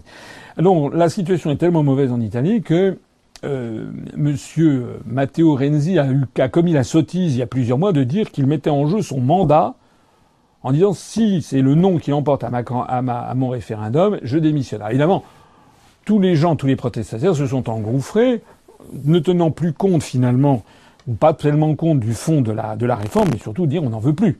On n'en veut plus de Matteo Renzi. Matteo Renzi, il est à l'Italie, ce que Tsipras est à la Grèce, ce que Iglesias de Podemos sera peut-être un jour à, à l'Espagne, ce que on veut nous vendre avec Macron, hein, c'est-à-dire le type 35-37 ans, euh, quelque chose comme ça, totalement promu par l'oligarchie et qui, euh, qui, a, qui, qui, a, rien dans la tête. Quoi. Enfin, c'est, c'est des programmes, c'est une créature de marketing, c'est une gravure de mode et puis c'est tout. Mon Matteo Renzi, il a commis cette sottise politique, puis après il s'en est mordu les doigts. Voilà. Alors, euh, moi je pense qu'en fait il va être battu à ce référendum. Et il se rend compte de l'animosité maintenant des Italiens contre, contre l'Europe. Alors c'est très important parce que euh, il a complètement changé de, de décor. Jusqu'à il y a quelques semaines, quelques jours même, euh, Matteo Renzi, donc le président du Conseil italien, quand il prenait la parole, se faisait flanquer du drapeau italien et du drapeau européen, euh, comme on le fait nous en France depuis maintenant des années, comme le font les présidents de la République française. Et puis d'un seul coup, euh, comme il, il, a vu que ben, qu'il risque d'être battu et peut-être d'être obligé de tenir sa promesse, c'est-à-dire de, de, de, de, quitter le palais du Quirinal, euh, euh, enfin le palais du Quirinal, je crois que c'est le président de la République, euh, enfin en tout cas la, le palais du gouvernement italien. Euh, d'un seul coup, d'un seul, eh bien, on a vu des photos, ça a été relevé par la presse. Maintenant, il a fait sa dernière conférence de presse devant une nuée, enfin une nuée, devant une, un mur de drapeaux italiens, vert, blanc, rouge. Euh, il n'y a plus un seul drapeau européen à l'horizon. Voilà. Euh, voilà les convictions typiques de cette petite euh, classe qui sent que le sol se dérobe sous, sous, ses pieds. Mais si ça continue comme ça, vous, verrez. On verra euh, Sarcopé, ou, ou Juposi, ou Valsande, ou, ou, ou je sais pas quoi, ou, ou Sanchon. on verra tous ces gens, ces grands européistes, qui d'un seul coup planqueront sous la table le, drapeau, le drapeau européen. À mon avis, Matteo Renzi va être battu. Et puisqu'on parle d'ailleurs de drapeau européen, j'en profite pour rappeler que dès que je serai élu président de la République, le, le jour même, le, à l'instant même où je prendrai mes fonctions, euh, je ferai retirer immédiatement les drapeaux européens de euh, les édifices publics français, euh, ne serait-ce que parce que je ferai appliquer tout simplement la loi et la Constitution de la République, qui ne reconnaît qu'un seul drapeau, qui est le drapeau bleu-blanc-rouge, le drapeau tricolore. Le drapeau européen n'a aucune valeur juridique ni constitutionnelle en France. son existence est un affront à notre loi fondamentale. Question de Pat le pirate. Je suis un trader particulier, mais je suis aussi contre l'Union européenne. Quelle serait votre politique concernant les paradis fiscaux Et quelle serait votre politique concernant la grande finance? Alors, c'est un vaste sujet. Euh, d'abord, là, on touche à des sujets euh, qui ne concernent pas uniquement la France. Euh, si je suis élu président de la République, ça ne changera pas le statut des Bahamas, du Vanuatu, ou des, de, de, grands Caïmans, ou de voilà de ces paradis fiscaux, ou tout simplement plus près de nous, de l'île de Man, où voilà il y a, y a, à travers à travers le monde des endroits qui servent de, de, de paradis fiscaux. Donc là, euh, c'est, euh, moi, je ne, je ne, suis pas responsable de ce qu'il y a ailleurs. Ce qu'on pourra faire en revanche, c'est que, étant sorti de l'Union européenne, d'abord, je pense qu'il faudra avoir une vraie réflexion sur l'instauration de l'équivalent d'une taxe Tobin. Hein, pour ceux d'entre vous qui ne le sauraient pas, c'est cette taxe qui avait été imaginée par James Tobin, qui était un économiste anglais, je crois, qui consistait à mettre une taxe d'une toute petite valeur sur euh, les, euh, les, transactions financières. Alors c'est une taxe qui était d'une tellement petite valeur qu'elle n'entravait pas les, transactions financières importantes, euh, ayant lieu une fois. Mais, euh, comme vous le savez sans doute, surtout si l'internaute est un, est un trader, comme on dit, donc il intervient sur les marchés, eh bien, en réalité, maintenant, vous avez des salles des marchés où en permanence, des gens font la même opération dans un sens et dans l'autre, parfois à la nanoseconde avec des, avec des ordinateurs. Et il y a des, c'est parfois des centaines et des centaines de fois que la transaction a lieu dans les deux sens pour profiter du moindre écart euh, de, de, de cours sur les marchés. Alors ça, évidemment, là, la taxe Tobin prenait tout son sens parce qu'elle rendait ces, ces, mouvements spéculatifs de haute spéculation, de, de frénétique, d'une spéculation frénétique, les rendait, les rendait impossibles. Donc, faudra euh, envisager ça. Il faut reconnaître que ça serait mieux de pouvoir faire ça dans un cadre international, mais c'est pas le cadre de l'Union européenne de toute façon qui est bon. Il faudrait un cadre international, notamment dans le cadre d'un nouveau euh, système financier international peut-être. J'ai déjà eu l'occasion de dire, moi j'aime bien prendre des promesses, ce sur quoi ça dépendra que de la France et des Français. Prendre des promesses qui tiennent compte d'un environnement international, c'est déjà beaucoup plus difficile et, compliqué. Mais nous aurons aussi la possibilité, euh, si on sort de l'Union européenne, c'est pas par le, pour le plaisir, je l'explique suffisamment dans toutes mes réunions publiques, c'est aussi pour reprendre la main et reprendre les manettes, pour diriger le, l'avion France qui est en train de s'effondrer, donc il faut reprendre les manettes pour repartir et remettre les gaz et sauver les Français qui sont en perdition. Il y a notamment, et bien entendu, le, retour au contrôle des mouvements de capitaux. Hein. Nous ne voulons plus de l'article 63 du traité sur le fonctionnement de l'Union européenne. Seule la, la, récupération du contrôle des mouvements de capitaux permettra de lutter contre les mouvements spéculatifs à haute dose et permettra aussi de lutter contre les délocalisations. Voilà. Donc autrement dit, euh, on pourra, il y aura toujours des activités financières, bien entendu. Hein. Euh, va pas, c'est pas les Khmers rouges, on va pas supprimer l'argent. Euh, bon, euh, il y aura toujours des activités financières, mais mon objectif, ça sera de le réencadrer, de réencadrer ces mouvements de façon à revenir à un monde raisonnable. Le contrôle des mouvements de capitaux, ça n'est pas l'interdiction, c'est le contrôle. On revient à ce qui était la, situation commune en France jusque dans les années 70 du XXe siècle. Hein. Le plan Raymond Barre en 1976 a introduit un contrôle des mouvements de capitaux. Les Français ne peuvent pas aller à l'étranger euh, en sortant plus de 5000 francs. Ça permettait d'aller passer une semaine ou 15 jours en Italie. Ça permettait pas de construire une usine automobile. Voilà. Euh, donc c'est tout simplement ça. Et comme je le dis souvent, les autres, il y a beaucoup de pays du monde qui ont des contrôles de mouvements de capitaux. Hein. Ceux qui n'en ont pas, c'est les pays de l'Union européenne et puis les pays de l'OCDE de façon plus générale. Mais la grande majorité des pays du monde ont des, ont des contrôles de mouvements de capitaux. Ça sera tout à fait fondamental si on veut éviter que la France devienne un désert industriel. Tout simplement. Question de Velkila Delgato. Demain, vous êtes président. L'Arabie saoudite vous commande 50 rafales. Que faites-vous? Alors d'abord, c'est pas moi qui commanderont les, rafales, ce sera la maison d'assaut. Et euh, si, euh, ben on verra. On verra le contexte géopolitique, politique, etc. Euh, mais pourquoi m'y opposerais-je? Il faudrait vérifier. voilà. Je pensais que la question allait être différente. Je pensais qu'on allait me dire qu'est-ce que vous feriez si euh, le roi d'Arabie euh, vous apportait 50 valises de billets pleines à craquer. Voilà. J'en profite pour dire que nous, nous sommes évidemment, euh, enfin ça, ça, va sans dire, mais encore mieux en le disant, comme le disait le maréchal Foch, nous sommes absolument blanc-bleu sur toutes ces questions financières. Hein. Je rappelle que l'endettement de l'UPR est de 0 euros, que nous n'avons jamais reçu une seule valise de billets, ni de Libye, ni d'Arabie saoudite, ni des Émirats arabes unis, ni de Russie, ni de je ne sais pas où, et que nous ne sollicitons aucun crédit d'aucune banque, à commencer par les banques françaises, mais on ne va pas non plus solliciter, en quoi on est différent, semble-t-il, de la quasi-totalité de tous les partis politiques. Moi, je mets un point d'honneur à ce que l'UPR ne soit financé que par des Français, et pas par des banques. Parce que nous avons euh, zéro euro de dette, on a également zéro euro de, frais financiers. Alors pour en revenir à la question, bah, on avisera. S'il y a 50 rafales, si derrière il y a des milliers et des milliers d'emplois de la maison d'assaut, euh, qu'est-ce que vous voulez que bah, bah, ça sera très difficile de s'opposer à, une bande de cette, de cette, de cette nature. Mais il y a quand même une idée derrière ce, que dit ce, ce, cet internaute, c'est que euh, euh, il y a, euh, aura des courants d'échange, à, mon avis, à, à réorienter.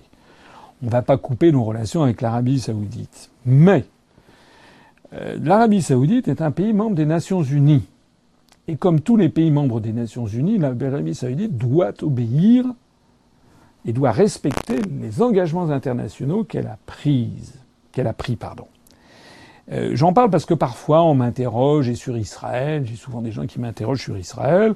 J'ai souvent dit, pour nous, Israël est un État membre des Nations Unies, dont nous reconnaissons bien entendu l'existence. Donc ça, il n'y a pas de problème.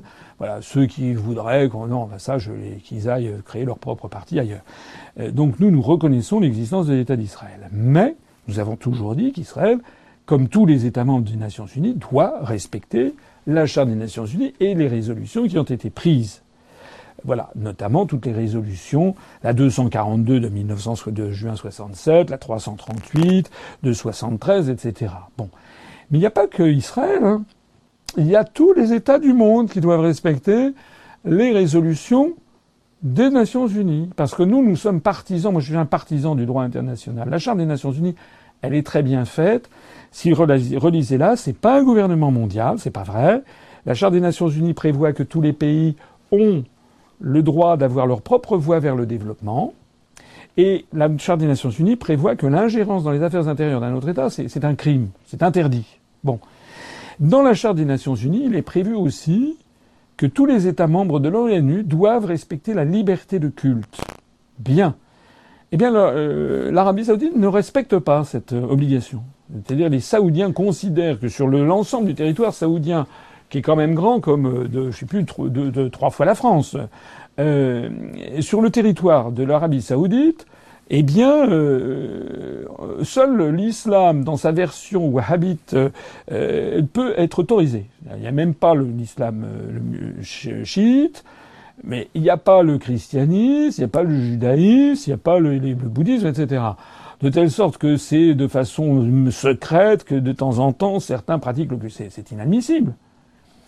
Donc nous, eh on demandera que euh, tous les pays du monde respectent la Charte des Nations Unies. Et puis on demandera que ce soit le cas des États-Unis aussi.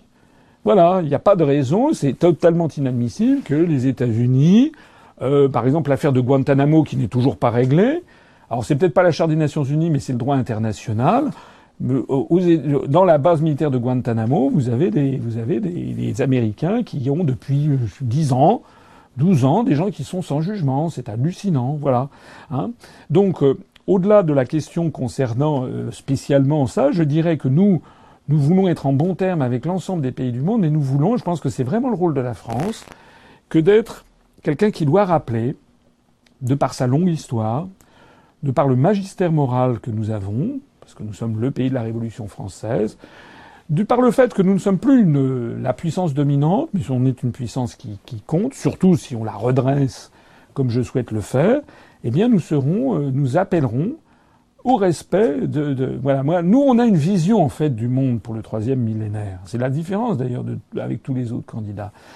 La vision du monde, c'est il faut avoir une espèce de nouveau concert des nations comme il y avait eu en 1815. C'est pour ça que je dis parfois que sortir de l'Union européenne, de l'euro et de l'OTAN, c'est pas de la gnognotte, c'est un bouleversement géopolitique au moins le, plus important, au moins depuis 1944, sinon depuis 1918, sinon depuis 1871 et sinon même depuis 1815, avec le concert des nations. Je crois qu'il faut, nous, la vision du monde qu'on a, c'est qu'au troisième millénaire, eh bien, il faut que une humanité euh, apaisée, est décidé que aucun État, même le plus fort, n'échappe au droit international public qui est sorti de la sagesse des hommes et qui a rallié à elle la sagesse de, siècles de siècles d'expérience. L'Organisation des Nations Unies, elle prohibe la guerre, elle fixe un système de règlement des différends avec la Cour internationale de justice, et elle a toute une série d'obligations que les États doivent respecter de bonne foi, comme le précise la charte, nous nous insisterons, le travail que nous aurons à faire en matière diplomatique, ce sera d'appeler l'ensemble des États du monde à respecter cette charte et d'à le faire de bonne foi. Question de Marie Nativo. Bonsoir monsieur. Si vous devenez président, que ferez-vous pour nous, paysans? Alors les paysans, j'en parle beaucoup dans mes réunions, euh, dans mes réunions publiques. C'est souvent par les paysans que je commence. Euh, parce que ce qui se passe en ce moment est un scandale, un scandale euh, économique, un scandale social, un scandale historique, un scandale culturel. Moi, je suis, comme beaucoup de Français, d'ascendance paysanne. Hein. Moi, j'avais un de mes ancêtres, un de mes aïeux, qui était euh, paysan, qui avait signé le, le cahier de doléances au début de la Révolution française le 20 ou le 21 avril, je ne sais plus, 1789, dans un petit village euh, dans le Loiret, à Saint-Denis de l'Hôtel, face à Jargeau. Mes ancêtres étaient des paysans. Voilà, mes grands-parents, mes arrière-grands-parents, j'ai eu une éducation. Euh, je suis pas le seul. Enfin, beaucoup, beaucoup, beaucoup de Français ont une ascendance paysanne. Il y avait à peu près 3 euh, à 4 millions, ça dépend comment on fait les calculs, de paysans en France en 1962 on est tombé aux alentours de 400 000. Ça veut dire qu'en gros, il y a 90% de la France paysanne de 1962 qui a disparu. Et quand on prend, moi j'ai des, médailles chez moi, il y a des médailles du début du XXe siècle, fin XIXe, des médailles de l'art nouveau, des médailles euh, qui de l'époque, ou des plaquettes de bronze, et on voit, on voit des scènes de paysannerie euh, qui appartiennent presque à un monde défunt. Euh, alors bien sûr que la mécanisation des terres, la mécanisation de l'agriculture, euh, l'appel de l'industrie, l'appel des services, l'exode rural sont des choses qu'on a retrouvées partout. J'en parlais d'ailleurs tout à l'heure quand j'évoquais brièvement un petit peu ma, mes ancêtres. Euh, eux-mêmes ont été justement des paysans qui sont allés chercher de, du travail en, en ville. Voilà. Euh, donc qu'il y ait une tendance à la diminution de l'agriculture, c'est assez logique, on l'a vu partout ailleurs. Là où ça n'est pas normal, et là où on peut parler de scandale, c'est quand il s'agit maintenant d'une disparition. Et cette disparition, elle découle très directement des traités européens, les articles 38 et 39 notamment, qui placent l'agriculture française dans une situation épouvantable, hein, qui consiste à dire la, la, politique agricole commune a pour objectif l'augmentation de la productivité. Je l'explique dans mes réunions publiques. C'est une phrase dingue. Qu'il y ait un plan de trois ans sur l'agriculture qui dise l'objectif de ce plan est d'augmenter la productivité, d'accord. Mais que l'on ait des traités européens, parce que le traité actuel, le TFUE, reprend le traité de Maastricht, qui maintenant depuis des décennies disent que la politique agricole commune a pour objectif l'augmentation de la productivité, que ces traités n'ont pas de date limite de péremption, ça veut dire qu'au pied de la lettre, toutes les politiques qui vont être menées vont faire en sorte qu'il faut que la productivité de l'agriculture française en 2017 soit supérieure à celle de 2016, qu'en 2022 ça soit supérieur à 2021, qu'en 2253 ça soit supérieur à 2252. C'est une course sans fin à la productivité. C'est une course. En fait, le modèle sous-jacent qui est imposé à l'agriculture française, c'est les grandes plaines du Middle West américain, de, de l'Oklahoma ou de la Saskatchewan au, au Canada. Bon de telle sorte que si on laisse faire ce qui se passe actuellement, à horizon, c'est de vie d'homme, hein, même de vie à, court terme, à, à moyen terme, à horizon de 20 ans, peut-être même avant, moi ce que je crains, c'est qu'il n'y ait plus 400 000 agriculteurs, mais il n'y en ait plus que 40 000. Et qu'il y ait deux types d'agriculture, L'agriculture, les agro-industries, l'agro-business, avec des, par exemple des grandes plaines, par exemple dans la Beauce, où il y a des dizaines de milliers d'hectares, avec des avions comme en Oklahoma qui balancent des engrais, puis il y, a, une dizaine de personnes qui s'occupent de ça, ou alors la ferme des mille vaches, des trucs hyper spéculatifs, tenus par des grandes entre... des grands, des grands groupes financiers d'ailleurs, parfois étrangers. En ce moment, il y a une offensive invraisemblable de, de, de, Chinois qui rachètent des terres par milliers d'hectares en France ou en Italie, toujours à cause d'ailleurs de la libre circulation des mouvements de capitaux à laquelle nous, si vous m'élisez, je, je mettrai un terme, et les autres ne pourront rien, hein, puisque les autres resteront dans l'Union européenne en disant on va négocier autre chose. Ils n'y parviendront pas. Nous, en sortant de l'Union européenne, on met un terme immédiat au rachat, par exemple, des terres par les Chinois, par les fonds chinois. Donc ça, ça sera euh, une certaine agriculture complètement destructrice de nos terroirs, de la qualité gustative, de, du savoir-faire ancestral, en fait, destructrice de la France, de notre identité, de identité qui a 2000 ans d'âge. Et puis à l'autre bout, il y aura une toute petite agriculture de niche, hautement euh, rentable, avec les gens qui auront la chance d'avoir quelques hectares euh, dans les côtes de nuit, euh, dans le, Vaune romanais ou le Gevrey-Chambertin, ou bien dans le Bordelais, euh, euh, ou bien euh, ou bien dans une AOP, voilà, de tel ou tel fromage, de camembert, de, de roquefort, etc. donc on essaie en ce moment de développer des AOP. Bon. Et là, on aura une petite agriculture de niche qui pourra peut-être, dans certains cas, rester familiale, mais c'est pas sûr du tout, parce que comme ça sera des choses, des, des produits prestigieux, des produits de, de luxe, eh bien, les grands groupes auront au fait de mettre la main dessus, grands groupes français ou internationaux. Je rappelle souvent, par exemple, que dans le Bordelais, il y a déjà plus de 100 ou 120 châteaux euh, qui ont été rachetés par des intérêts chinois. C'est dément. Et, en Bourgogne, pareil.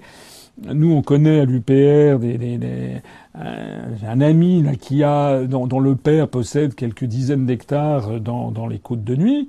Mais à force de voir défiler euh, des, investisseurs internationaux, américains, chinois, qui leur promettent des pendants, peut-être qu'un jour, les gens finiront par faire ce que d'autres ont fait, c'est-à-dire finir par céder tout ça. Donc, dans un cas, on aura une hyper, une, espèce d'agriculture énorme avec, euh, avec des, éventuellement des grands fonds d'investissement étrangers.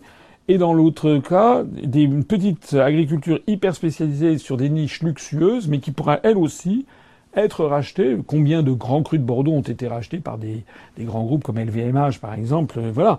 Eh bien, on aura ça ou des grands groupes internationaux. Et l'agriculture familiale dans tout ça. Je pourrais dire la même chose de la pêche. Hein, c'est à peu près la même chose.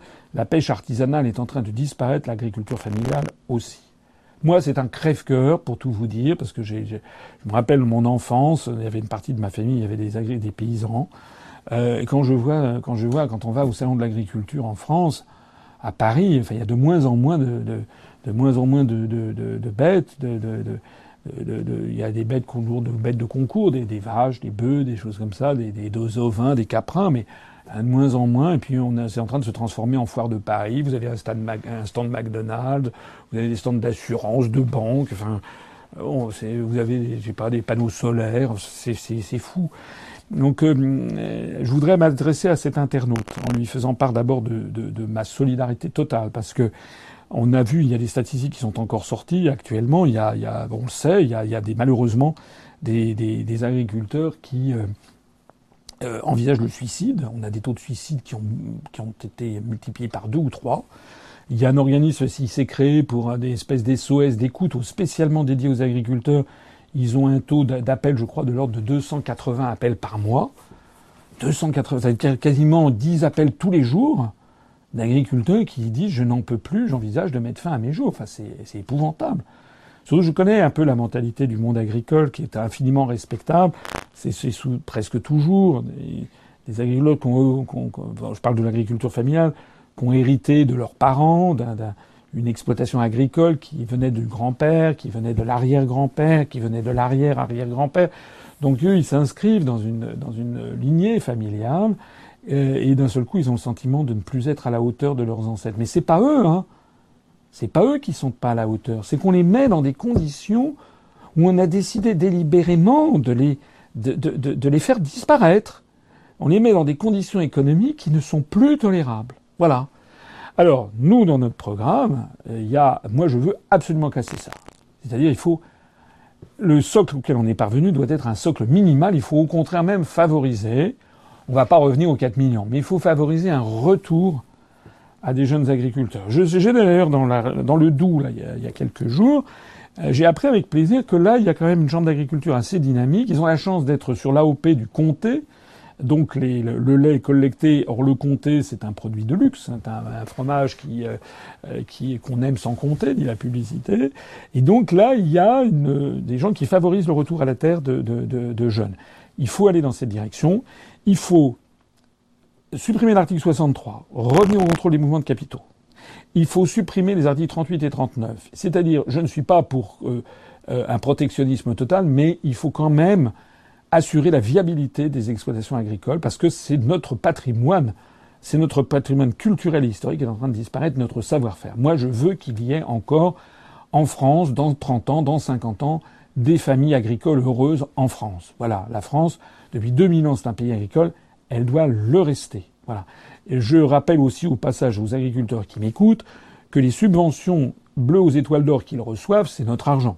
Lorsque nous serons sortis de l'Union européenne, nous donnerons toujours les mêmes subventions, mais nous ne passerons pas par l'intermédiaire de l'Union européenne. Je rappelle que chaque année, on donne en gros à peu près 23 milliards d'euros, et à l'Union européenne, on en reçoit 14, euh, dont les subventions aux agriculteurs.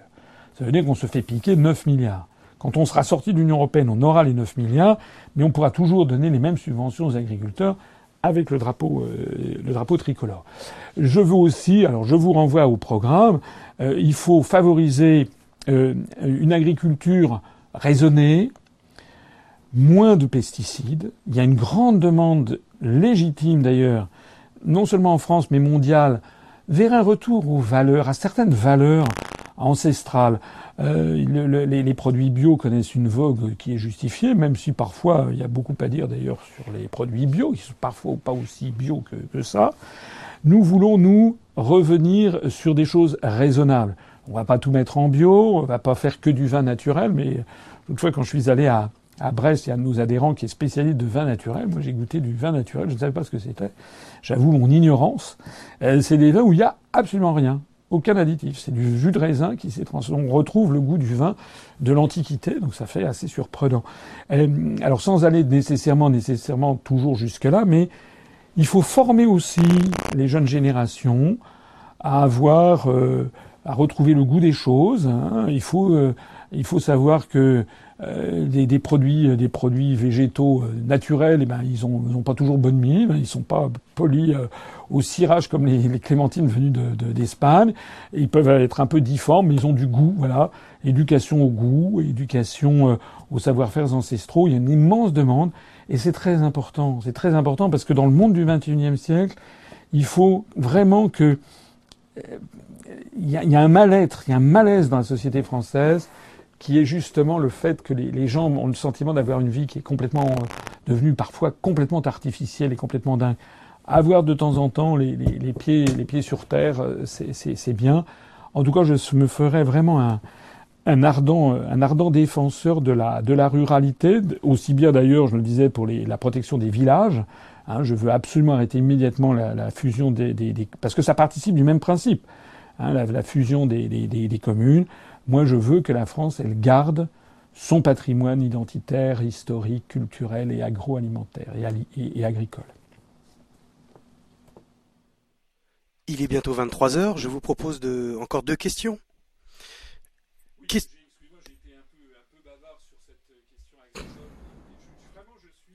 C'est vraiment quelque chose qui me tient, qui me tient particulièrement, particulièrement à, cœur parce que là, euh, là, on touche vraiment quelque chose d'extrêmement de, de, grave. C'est la, nature même de ce qu'est la France qui est en train d'être touchée. Et puis, c'est des milliers de drames, de drames humains parce que les, agriculteurs sont, sont, des gens de, bon sens et que j'aime beaucoup. Voilà. Donc, question suivante. Pendant la campagne, comptez-vous vous exhiber en train de faire du jogging, comme Nicolas Sarkozy en 2007 alors d'abord, je ne compte pas m'exhiber déjà, tout court, et non plus que c'est pas mon genre. C'est pas comme il y avait eu un, comment dirais-je, un vice-président du MoDem qui s'était exhibé, je crois, dans un Castorama il n'y a pas très longtemps. Bon, enfin, c'est sordide. Euh, non, je compte pas m'exhiber, non plus d'ailleurs. Mais je l'ai dit déjà, et je me suis toujours tenu à cette règle. Euh, un chef d'État, c'est un chef d'État. Voilà. Il doit susciter le respect. Il doit susciter le respect parce que c'est le respect dû à l'État. Je ne demande pas, c'est pas de la discipline, c'est du respect. C'est le respect naturel face à quelqu'un qui, euh, par son, j'allais dire, sa, bonté, sa bienveillance, euh, son, son éthique personnelle, euh, son courage, sa détermination, son expérience, son érudition, sa connaissance de l'histoire, en fait par son amour pour son pays, c'est quelqu'un qui donne envie, donne l'exemple. On a envie de le, suivre. Et je sais bien, j'en parle un peu trop souvent, je prie ceux parfois de m'en excuser, mais quand même, quelqu'un comme Charles de Gaulle qui n'avait pas toutes les qualités, qui a commis des erreurs, parfois même des choses. Euh, voilà, je, sais bien ce que pensent nos compatriotes pieds noirs de l'affaire algérienne, je le sais. Bon. Mais il n'en demeure pas moins que maintenant que le fracas de l'histoire, les bruits s'étaient effondrés, lorsque les gens revoient en arrière, il y a eu en France des chefs d'État qui ont inspiré du respect aux Français. Il y avait Charles de Gaulle. Il y avait Clémenceau, c'était pas un d'État, c'est un homme d'État. Clémenceau. Il y avait, euh, euh, je sais pas, euh, Gambetta. Il y avait parmi nos rois, on a eu des grands rois. Hein. Henri IV a été un grand roi. On a eu Louis XIV dans les débuts de son règne a été un grand roi. on a eu on a eu quoi On a eu. Bon, je vais pas remonter, mais je vais créer des polémiques, donc je vais m'arrêter là. Il faut que le chef d'État soit quelqu'un qui soit respectable. Et ben, on n'est pas respectable si on commence à s'exhiber comme une star de cinéma, pour reprendre le verbe qui a été utilisé par l'internaute. Voilà. Moi, je n'ai pas. Je en parlais tout à l'heure. J'ai une femme, j'ai des enfants. Mes enfants, euh, j'ai une fille euh, et, qui, qui, qui, est interne en médecine, euh, et j'ai un fils qui est, en, qui est en classe préparatoire. Ils sont gênés quand parfois il y a des gens de leur entourage qui leur parlent de moi parce que c'est eux et moi c'est moi. Hein, c'est pas parce qu'ils sont mes enfants que moi je souhaite qu'on les protège, qu'on les embête pas avec les activités de leur de leur père. Euh, ma femme, qui est universitaire, elle est là aussi à être respectée. Voilà. Et euh, c'est pas le genre de la maison que d'utiliser, que d'aller voilà faire des trucs. Euh, je suis pas dans le people. Voilà. Bon, euh, c'est pas mon genre. Euh, je veux renouer avec une grande tradition française d'ailleurs, qui incarnait parfaitement d'ailleurs Charles de Gaulle, et qui est ça. Donc je l'ai dit, je le redis. Euh, si je suis élu président de la République, il n'y aura pas une first lady, parce que ça, une première dame, ça c'est un américanisme euh, que je trouve détestable. C'est pas républicain du tout.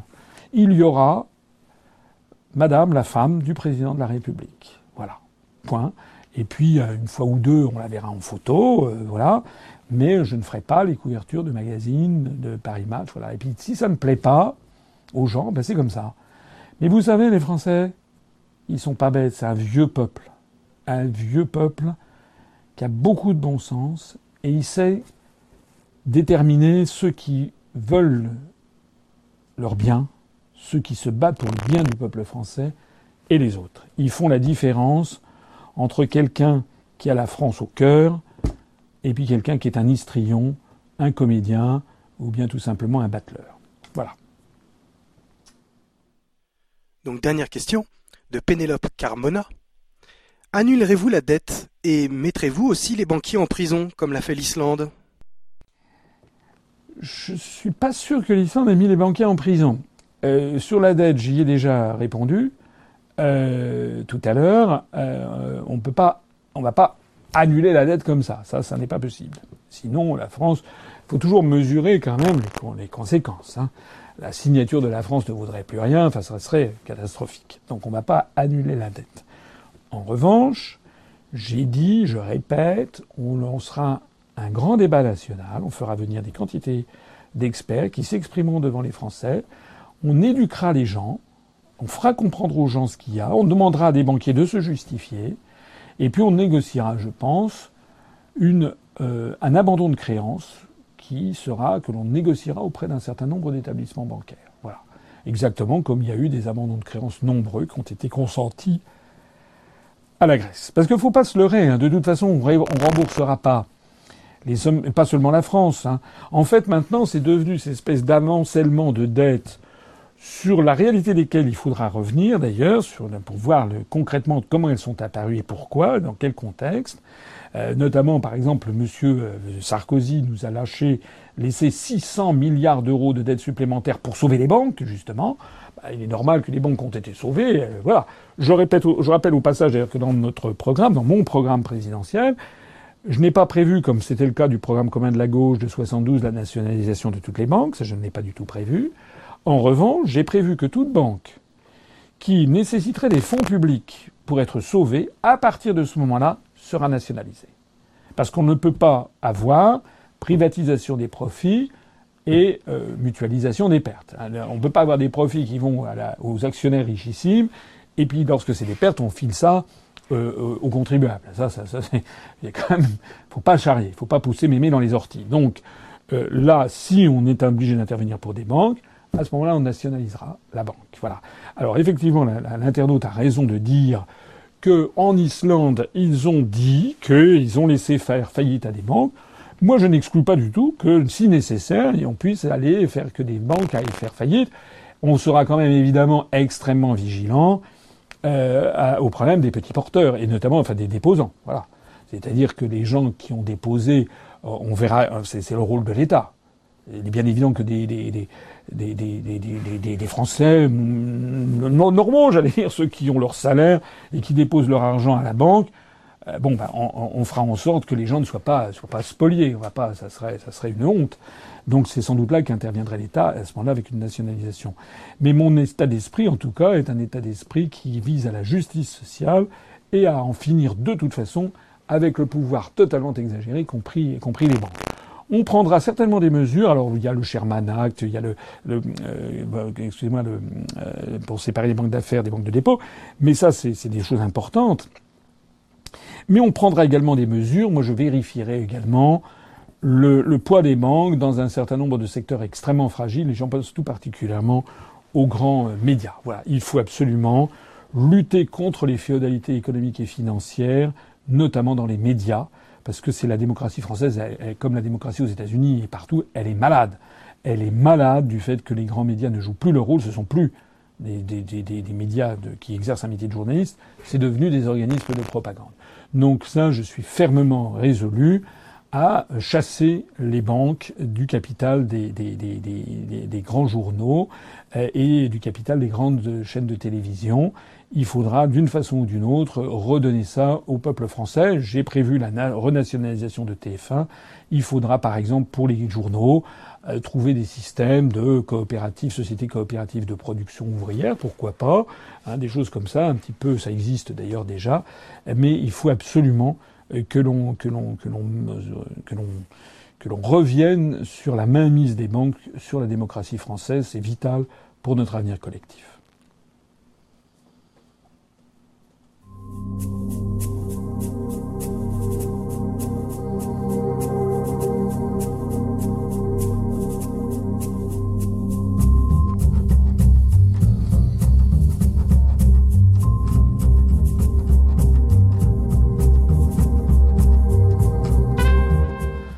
Voilà, on me signale donc que c'est la, la, fin de notre direct. J'espère que ça s'est bien passé. Il y a eu beaucoup beaucoup de questions. J'espère que j'ai, il y a encore une ou deux questions. J'ai répondu peut-être un petit peu trop longuement, mais en tout cas je réponds toujours. Hein, kokoro kara, comme on dit en japonais. Hein, c'est kokoro kara onegai itashimasu. Je le fais du fond du cœur, c'est-à-dire je le fais sans sans phare, sans, sans, sans langue de bois, sans, sans marketing. Moi, je parle honnêtement, directement à mes compatriotes, avec ce que je sais ça peut peut-être m'arriver de, dire un truc qui, mérite d'être précisé, j'en sais rien. En tout cas, je dis avec ce que je sais. Je vous remercie d'avoir été attentif. Je crois que là, nous avons fait, il y a le numéro qui est ici, le, numéro des adhérents euh, à l'UPR. Je ne l'ai pas précisé tout à l'heure. Je voudrais quand même conclure. Adhérer, on a eu des pointes, une pointe fantastique. On a eu 114 adhésions dans une seule et même journée euh, il y a quelques jours. Là, c'est normal, c'est un peu retombé. C'était l'effet notamment de la surprise de Donald Trump qui a montré aux Français que, au bout du compte, c'est un peuple toujours. C'est toujours le peuple qui décide. C'est pour ça d'ailleurs que vous devez tous aller vous inscrire sur les listes électorales, même, enfin surtout ceux qui n'y sont pas, bien entendu. Et j'ai fait un appel, je vais le faire à chaque fois. Allez vous inscrire sur les listes électorales, parce qu'en 2017, si je suis candidat à la présidentielle et je pense vraiment que je pourrais l'être, je croise les doigts, je vous l'annoncerai quand j'en aurai la certitude. Si je peux être candidat, avouez qu'il faut absolument que tout le monde se mobilise pour voter pour moi. Ça serait trop bête de ne pas pouvoir voter parce que vous ne seriez pas sur les listes électorales. Allez-y, c'est à la mairie que ça se passe, il faut avoir un justificatif de domicile, regardez les formalités, on va d'ailleurs les rappeler sur notre page Facebook. Inscrivez-vous sur les listes électorales. Ça, c'est vraiment point numéro un. Deux, point numéro deux, je l'ai dit tout à l'heure, on a un endettement zéro, notre argent ne dépend que de nos dons, que de nos donateurs, que de nos adhérents euh, et, donateurs. Donc faites-nous des dons et, adhérez. Et adhérez, regardez, je vous l'ai montré, je crois qu'au cours de l'émission, on a eu, euh, on a 13 215 euh, adhérents maintenant. On a commencé, je crois qu'on en avait 13 204 ou 205. Donc ça veut dire qu'on a eu une dizaine d'adhésions pendant ces, ces, deux heures d'émission. Mais il faut que tout le monde y aille. Il faut absolument qu'on se mobilise. On a eu 190 000 électeurs en, 2015. J'espère qu'en 2017, on en aura plusieurs millions. Parce que nous sommes sur un rythme exponentiel. Eh bien, parmi les dizaines et dizaines de milliers de personnes qui m'écoutent et qui me regardent, un geste, faites un geste, un bon geste pour nous, pour la France, pour vous. Hein voilà, c'est 10 euros pour une année pour les étudiants, les, chômeurs, c'est 30 euros pour une année euh, pour euh, le, commun des mortels. Et puis si vous avez un petit peu plus de sous, vous payez 60 euros pour une adhésion de, de, de soutien, 300 euros pour une adhésion bienfaiteur. Je rappelle au passage que vous déduisez les deux tiers de cette somme de votre impôt sur le revenu de l'année prochaine. Donc si vous avez par exemple adhéré à 30 euros et que vous payez l'impôt sur le revenu, ben, vous aurez fait une avance de 30 euros pendant, pendant à peu près un an, mais l'année prochaine, un peu moins d'un an, l'année prochaine, quand vous paierez votre impôt sur le revenu, vous pourrez défalquer les deux tiers de 30, c'est-à-dire 20 euros, du montant dû. C'est-à-dire qu'au fait, ça ne vous aura coûté que 10 euros. Vous recevrez, le moment venu, l'année prochaine, vous recevrez le talon de la Caisse nationale, de la Commission nationale pardon, des comptes de campagne et des financements des partis politiques qu'on vous enverra comme justificatif pour votre déclaration d'impôt sur le revenu. Voilà. Alors c'est un peu financier, ça fait un petit peu marchand de tapis. Je prie de m'en excuser, mais vous êtes notre seule ressource. Et ce compteur-là, il est suivi par toute la scène politique française, tous les journalistes, tous nos adversaires politiques. Ce compteur-là, Donc si au lieu d'avoir 13 000, on avait 20 000, 25 000, 50 000 adhérents, la scène politique française serait bouleversée et M. Schramek, le président du CSA, eh bien, il serait obligé, comme l'avait dit Gambetta, qui était le président de l'Union républicaine au moment de la crise du 16 mai 1877, il, monsieur, dans un discours célèbre de Lille, Gambetta avait dit, messieurs, il faudra vous soumettre ou vous démettre. Lorsque nous aurons 50 000 adhérents à l'UPR, monsieur Schramek, vous devrez vous soumettre ou vous démettre. Merci. Et je terminerai comme d'habitude en disant à tout le monde, vive la République et vive la France.